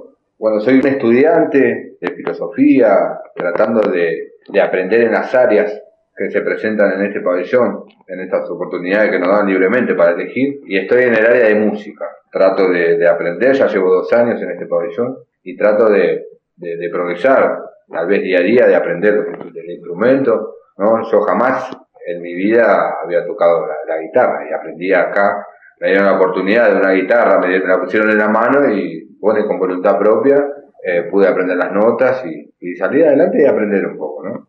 Contaba la vez pasada que tenías la idea de en algún momento formar parte del gueto de Varsovia, de la banda. Sí, sí. No, la verdad que eh, admiro mucho esa, la banda de Gueto porque son chicos que, que también como yo, como yo recién empiezo también a tocar los instrumentos, aprendieron, ¿no? Y hoy en día son, digamos, profesores, entre comillas, ¿no? Son integrantes también del pabellón, pero nos enseñan a nosotros, que somos los, los que recién estamos aprendiendo. Y bueno, me asombra la capacidad que tuvieron de, de aprender y de seguir de, de esa banda que, bueno, que me gusta, que me gusta mucho y, y tal vez algún día, quizás no sea muy lejano, integrar también la banda con ellos, ¿no? Pablo, por favor, contame el encierro. ¿Qué decirte, Mario? El encierro es difícil. Yo llevo ya seis años privado de mi libertad en este centro de tortura. Como que uno, al principio, el primer año, primeros dos años, se hace muy difícil, porque vos venís afuera, uno viene afuera y se hace completamente triste, porque vas perdiendo ese lazo familiar que tenés, que dependés de, de una hoja y un papel, dependés de la familia, dependés de, de los gastos de la familia para tener tus cosas. Está todo, todo plenamente aislado, vos estás encerrado. Tenés tu libertad dentro de tu pabellón, digamos, para hacer lo que, lo que vos quieras, ¿no? Como te querés comportar en cualquier pabellón, ¿no? En, en este lugar tenemos esa posibilidad de, de abrir la mente, de leer, de poder filosofar, ¿no? Los compañeros. Y de poder hacer música, por ejemplo. De hacer música, de aprender, ¿no? Está en cada uno, está en su mente, de lograr su cometido, ¿no? Cada uno sabe eh, dónde está parado y, y es, es depende totalmente de, de uno. El encierro es muy difícil, tener que estar dependiendo de la familia para una comunicación. Al principio, como te decía Mario, que se hace muy, muy difícil. Uso la palabra difícil porque es lo que se me viene a la mente. ¿Y qué opinas de la justicia? De la justicia. Bueno, la justicia en lo personal está totalmente ausente, ¿no? Muchos compañeros que he visto a lo largo de estos años que tienen todos los requisitos que pide la ley para irse, están plenamente para irse a la calle, ¿no? Para irse con su familia y, no le otorgan nada. Ellos piden trabajo, piden estudios, piden esto, piden esto. Uno lo cumple, cumple el requisito ese. Pero cuando vos vas a un asistente social, que te llama psicólogo, esas cosas, uno está preparado para hablar con las personas, ¿no? Pero de algún modo el informe te sale mal. Ellos hacen lo que ellos quieren. Vos podés cumplir con todos los requisitos, pero vos vas a salir cuando ellos quieran, no cuando vos querés. Y si nos estuviera escuchando algún funcionario del Ministerio de Justicia, algún juez tal vez, ¿qué le dirías? ¿Qué, qué, qué sugerencia sale desde acá adentro a ese funcionario que a veces funciona, pero muchas veces son infuncionales, ¿no? ¿Qué se te ocurre que se le podría decir? Podría decir, como a- a- tanto a él como a la mayoría de la sociedad que, que nos marginan acá adentro, ¿no? que estamos vivos, estamos luchando por tal vez ser una persona, para encontrarnos, ¿no? En lo personal, yo creo que uno está preparado para volver con lo suyo. No, no- es como cuentan, como te cuenta la prensa, le come la mente a, a la sociedad mintiéndole que acá es todo violencia. Hay violencia en la cárcel, pero también está la gente que quiere salir adelante y quiere llegar a, a- a tener esa oportunidad de que, de que se la den para volver con su familia. Mi opinión es que quiero volver lo más pronto posible con mi familia para poder restaurar mi vida, ¿no? Para volver a, mi, a mis quehaceres, mis quehaceres con mi familia, con los míos. Eso, y decirle al funcionario, al juez, que, que estamos vivos, estamos tratando de, de luchar en contra de toda esa discriminación, ¿no? Estamos acá. ¿Y a alguna persona que nos escucha y que tuvo la suerte de nunca pasar por una cárcel, ya sea por estar privado de la libertad o ni siquiera por haber visitado a alguien que no conoce el encierro, ¿qué le dirías? Sí, le diría que no juzgue, porque creo que este centro de tortura le puede pasar a cualquier persona, ¿no? Cualquiera puede estar de este lugar. Es difícil la situación acá adentro. Bueno, está la plena soledad, pero le diría especialmente que, que haga las cosas bien. Que haga las cosas bien, que esto no es recomendable ni nada por el estilo para ninguna persona, porque acá se va a sentir el, verdadero sufrimiento lo que es estar lejos de la familia y de que se te vayan familiares acá adentro sin poder hacer nada. Es como que estás atado de, de pies y manos. Se te muere una madre, un padre, un hermano, y lamentablemente vos vas a tener que ahogarte en un mar de lágrimas con la almohada. Solamente eso. Y decirle que se porten bien, hacer las cosas bien, que cuiden a su familia, que trate de llevarle lo mejor posible una vida, una vida buena, ¿no? No sé, no soy quien para dar un consejo, pero sobre todo a los a lo más chicos, a los más jóvenes, ¿no? Los más jóvenes, que, esta sociedad cada vez está más violenta y, y que traten de pensar, que agarren un libro y puedan aprender de lo que leen y de lo que es la libertad, ¿no? que es muy importante para un ser humano. Futuro, ¿cómo te ves en la calle? ¿Qué te gustaría hacer? ¿Qué te gustaría que pase el día ese que llega a la libertad? Siempre soñé con ese, con ese momento de pasar de la puerta grande y, y que me reciba mi hijo, que me reciba mi hijo y bueno, que esté mi familia ahí presente, ¿no? Y darle ese abrazo, ese abrazo, devolverle ese abrazo de amor que tanto me dieron en, en todo este tiempo que, que me acompañaron. Y bueno, luchar al lado de ellos, de disfrutar del tiempo que he perdido, porque sabemos que el tiempo no, no, no lo vamos a recuperar, pero de ahí en más hacer las cosas, siempre acompañado de la familia, ¿no? Por supuesto, que son lo que siempre van a estar. Bueno, gracias Pablo. Estamos en el pabellón 4, en la unidad 23 de Florencio Varela, charlando con los muchachos que habitan en este espacio de encierro físico, pero de libertad mental.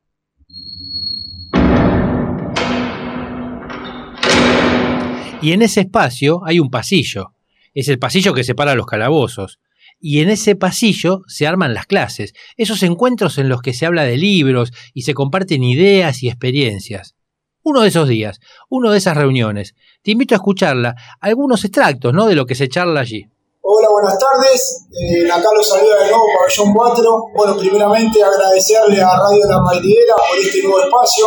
En esta ocasión, con los chicos estuvimos preparando un tema que se estuvo tocando durante todos estos días en la editorial, que es acerca del 24 de marzo, donde se conmemora la lucha por la memoria, la verdad y la justicia en nuestro país. 24 de marzo de 1976. Tres comandantes de las Fuerzas Armadas, Jorge Rafael Videla, militar del Ejército, Emilio Macera, comandante y jefe de la Marina Argentina, Orlando Agosti, militar de la Aeronáutica, personaje de la historia oscura de nuestro país. Los tres derrocan al gobierno de María Estela Martínez de Perón, quien iba a asumir la presidencia después de la muerte de Perón, que fue el primero de julio de 1974. Estos forman la Junta Militar, que irrumpe mediante un golpe de Estado, intervino en lugares de trabajo y producción, suspendió las actividades de partidos políticos y prohibió que los sindicatos hagan huelga. Un golpe de Estado es la toma del poder político de un modo repentino por parte de un grupo de poder de forma ilegal, violenta o a la fuerza.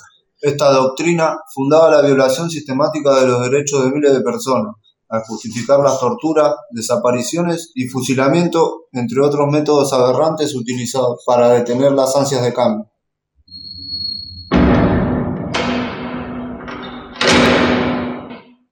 Usan el mundial para disfrazar todo lo que estaba pasando, que estaban matando y desapareciendo gente. Ya la gente estaba empezando como a, a pedir por los desaparecidos, que los desaparecidos no aparecían, no sabían dónde estaba, dónde, a dónde lo dejaban. Eh, ellos lo agarraban, lo drogaban y lo tiraban al mar o en los ríos, lo, lo llevaban en los aviones drogados y lo tiraban para que, para que se muera. No solamente el Mundial del 78 utilizaron, sino también los Juegos Olímpicos. Los Juegos Olímpicos también lo utilizaron, sí. Siete años hubo dos, dos cosas, boludo, dos mundiales. Los mundiales, sí, los mundiales y los Juegos Olímpicos. Y fue lo que duró la dictadura, siete años. Eh, hay una cosa más que también, bueno, cuando ya empieza, bueno, cuando ya termina el mundial, termina el mundial, lo van a Argentina, pasan unos meses y empieza de nuevo todo a suceder de nuevo, donde empiezan a haber persecuciones, asesinatos, desaparecidos.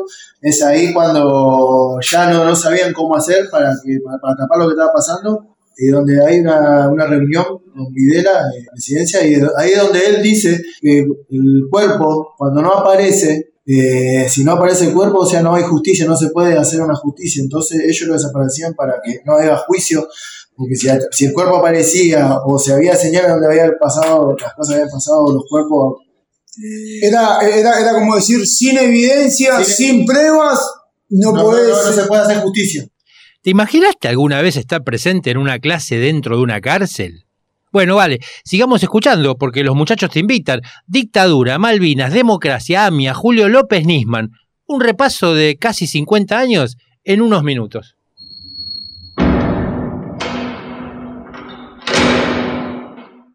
Hay una entrevista ¿no? que le hacen, va, que yo leí, eh, imagínate si no eran chicos que mandaban siempre carta a la mamá. Claro. Había muchos que digan, bueno, a mi esposa, a mi esposa, a mi hijo. Eran chicos, eran todos. Eran pre- jovencitos. pre- preadolescentes. Encima que lo mandaron allá, lo mandaron sin, sin preparación para ir a una guerra. Nada más le dieron un rifle, eh, eran viejos, eran antiguos, se trababa. El 82 fue cuando asumió el general. Fue ahí cuando él hizo una la agenda patriótica, iba a hablar al balcón de la Casa Rosada y todo el pueblo le dijo que iban a recuperar la Isla Malvinas y mandaron una expedición militar. Igual supuestamente acá las noticias llegaban que íbamos ganando. No, íbamos sí, sí. ganando, que íbamos bien, que y era todo mentira. Era Estaban mentira. de hambre, estaban matando, se cagaban de frío.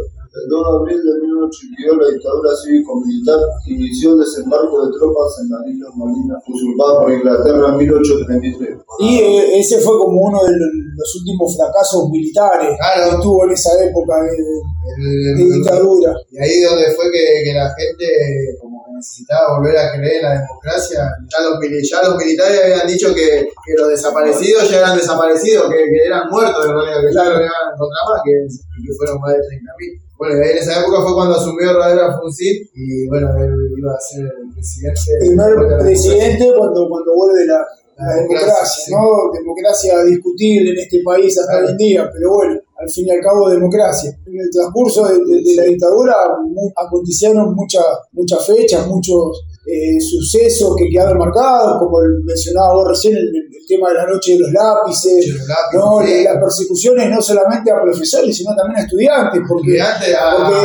los trabajadores eran como el- el- la gente que, que reclamaba, a ser como, como la gente de fuerza que hacía manifestaciones con el tema de los sindicatos. Y los estudiantes eran como, el- eran como la mente, eran, eran los gente que- profesores y estudiantes, es la parte pensante, ¿no? Digamos, La, la- la noche de los lápices que ocurrió allá en La Plata eh, fue todo porque ellos pidieron un boleto estudiantil. Una reforma. Una reforma de boleto estudiantil. Dice que eran Eh, seis, diez. Y sí, lo- los encerraron todos en, la, en una universidad ahí en La Plata y los no iban y los sacaban dentro de la casa, dentro de Sí, la familia. bajaban, eh, frenaban los coches, bajaban con armas largas, se metían. Imagínate que la gente tenía que. incluso cuando empezaron a ver sus pensamientos revolucionarios, hasta Claro, empezaron, es- es la empezaron a prohibir libros. Todo lo que decían- entrabas a tu casa, tenías cierto libro y te ibas. que tenían el significado Cuba, como la matemática aplicada o el cubismo, que venía Claro. de aquellos lados, porque la revolución había empezado La revolución había empezado ya. Y todo lo que tenía eso era quemado, roto y.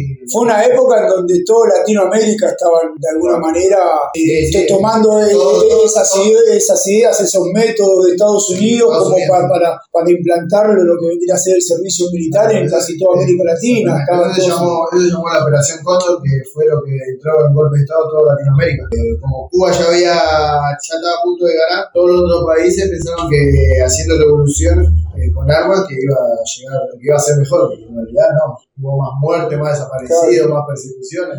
Y como dijiste vos, no solamente perseguían a los que eran estudiantes, trabajadores, también perseguían a los que eran los famosos, cantantes, Claro, prohibieron muchos temas de música, libros, todo, lo que es arte tenía como un significado, como un mensaje revolucionario, eh, eh, esos mensajes, viste, que, que, que daban, como es que siente protesta por las situaciones, viste, que tenían como mensajes subliminales, o sea, subliminales en el buen sentido, como que la, la letra daba a entender algo, fue prohibido. Y a la gente que lo ejecutaba, artistas, eh, pensadores, Pensadores, sí. estudiantes que tenían determinado libro, ¿no? Eh, Claro, eh, fueron- que tenga un ideal que, que no cuadre con, con lo que ellos querían, no servía, No lo servía. mataban, lo mataban. Lo, lo video que vi, cuenta una mujer, escuchaba, estaba en, una, en un centro de tortura y escuchaba todos los gritos, los de desgarro que, que pasaba la gente, y ellos estaban siempre tapados, dice ella. Sí. Y que los policías, los militares andaban con lapiceras que eran todas de metal, ¿viste?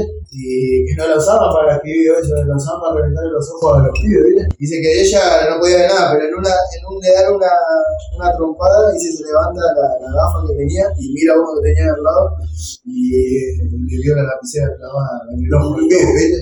Imagínate las cosas, después no las camas con cana eléctrica, eh, la europea como el submarino, que sobrevivía a todas esas cosas, no, no, no le quedaba ganas de, de volver a, a seguir. o- Bueno, y eran poquitos los, ponerle los, los presos ¿no? que, que agarraron en ese tiempo, que los pasaban como presos legales y tenían todo un proceso para poder salir en libertad. Eran, fueron poquitos, pero bueno, entre ellos estaba Julio López, que después volvió a desaparecer en el 2006, lo desaparecieron en plena democracia, otra vez, y bueno, nunca más se supo más nada hasta el día de hoy. Recién remarqué cuando hablamos de la vuelta a la democracia, democracia entre, entre comillas, hasta el día de hoy siguen habiendo desaparecidos, se sigue torturando en el país, más allá de que vivamos en democracia, quizás no se hace tan alevosamente como en la época de los militares, pero hay cosas que, que, que- que siguen pasando. Hay una frase que dice que democracia sin democracia no es justicia. Claro. Así que aunque vivamos en democracia y no se cumpla la justicia, no es democracia. No es Sí, democracia. eso es como que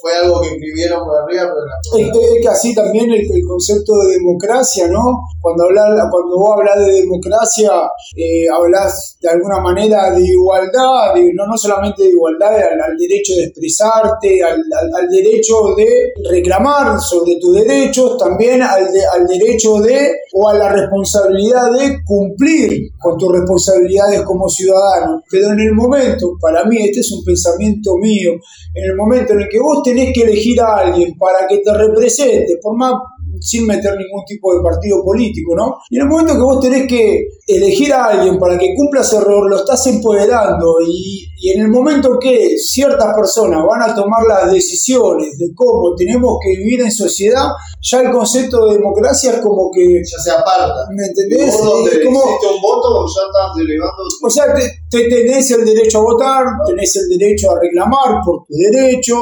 también te dan, te meten como eh, la obligación de cumplir ¿me entendés? Eh, tus obligaciones como ciudadano, pero en el momento en el que ya hay una, un- una figura representativa o una o miles, como puedes encontrar en un Senado, una Cámara de Diputados, en el Congreso, ya no sé si es tanto democracia, porque al fin y al cabo terminan siendo un montón que deciden por un, por un millón. Exactamente, ¿me entendés? Que deciden por todo. O quizás no deciden por todo, pero de- deciden de qué manera se tienen que comportar todos. No, no, no, no es para meter una, una lucha eh, política de que la izquierda esto, la derecha. eh, no, no, no, no es un pensamiento anarquista tampoco, de como lo venimos mencionando en muchas clases, pero sí es, es algo que, viste, y más que nada porque en la actualidad siguen sucediendo cosas que quizás no son tan a la vez, no son tan frecuentes, obviamente no podés comparar con lo que pasó en la, en la época de la dictadura. Pero hasta el día de hoy hay, de- hay desaparecidos, sigue habiendo tortura, no solamente en el ámbito carcelario. ¿Me entendés? Hay muchos sucesos que vienen aconteciendo a lo largo de estos 40 años post a la dictadura, ¿me entendés? A, a la hora de tocar un, un tema como mencionábamos, el de la AMIA, después de- de- de atentado a la AMIA, a la AMIA después de 30 años, y, y todavía se sigue diciendo, pero que el fiscal este Lima, que era el que estaba por, por, de alguna manera por sacar a la luz, esclarecer el hecho y mirar lo que le pasa. Entonces, no, no, no- no es algo similar a lo que le pasaba a, a los estudiantes cuando tenían alguna idea o cuando se tenían o cuando se querían, digamos, de alguna manera levantar, revolucionar. Hacer la democracia que era lo que estábamos.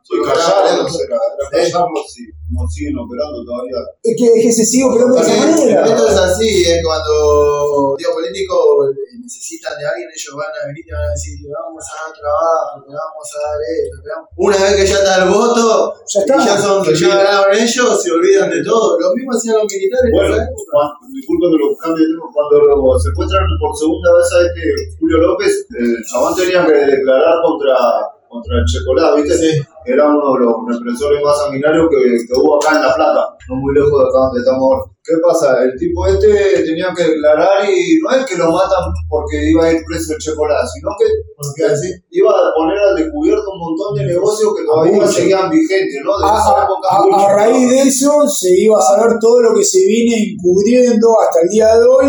Y lo volvimos a vivir ahora con Nisman, porque fue exactamente fue exactamente lo mismo. Alguien que tenía información que iba de alguna manera, o no, no lo sabemos porque, porque nunca llegó a hacerlo, esclarecer un hecho o casualidad, un, creo que fue un día antes de ir a declarar, ¿o ¿no? Día Algo así declarar, una noche antes de declarar, estaba lleno de, guardia de seguridad de sí. las fuerzas federales que lo acompañaban a su edificio y, y mirá, y mirá hasta qué punto se siguen manipulando y siguen pasando las cosas hasta el día de hoy, que la primera versión es la que se había suicidado. Hoy lo nombramos, pero hasta el día de hoy no hay una versión oficial de qué es lo que pasó con Carmen ¿no? Es un caso aislado, pero ¿qué tiene de diferente con lo que pasaba en la dictadura? Nada, es exactamente lo mismo. Es lo mismo. ¿Me entendés? Es lo mismo. Año 2000 20, ya bueno, fue hace un par de años pero estamos ya no, eh, no, y no, fue hace mucho tampoco, fue en el 2000. Lo diferente que tiene con los temas de dólares, por ejemplo, que antes por lo menos los medios trataban de mostrar algo que no lo dejaban, igual, no lo dejaban. Pero hoy en día tienen la oportunidad o pueden hacer algo y siguen callando. Ya podés decir que estuviste en una clase dentro de la cárcel. Y se acaba este episodio nuevo de Pabellón Textual. Nos estamos yendo. ¿Con qué nos vamos, Marce? Vamos con sonidos de la Europa Oriental. La banda es Dikanda. Es una banda de folk polaco fusionado con sonidos rumaníes, macedonios. Disfruten. Siempre Marce nos trae algo exquisito. Gracias, Marce, por compartir este programa. Hoy Daniel no estuvo. Daniel hoy está metiendo las patitas en el mar. Va un abrazo para él que nos debe estar escuchando, seguro. Cecilia, tras el cristal de la pecera, coordinando la vida dentro de este pabellón. Adrián en diseño gráfico y redes. Acordate, si necesitas contratar a un tipo grosso en diseño, a rementería.com. Soy Mario. Otro habitante, otro habitante, no habitante, otro habitante de este pabellón de máxima libertad. Gracias por tu escucha. Fue otro episodio de Pabellón Textual. Nos encuentran aquí en radiolamadriguera.com o en las redes. Allí somos arroba pabellón textual.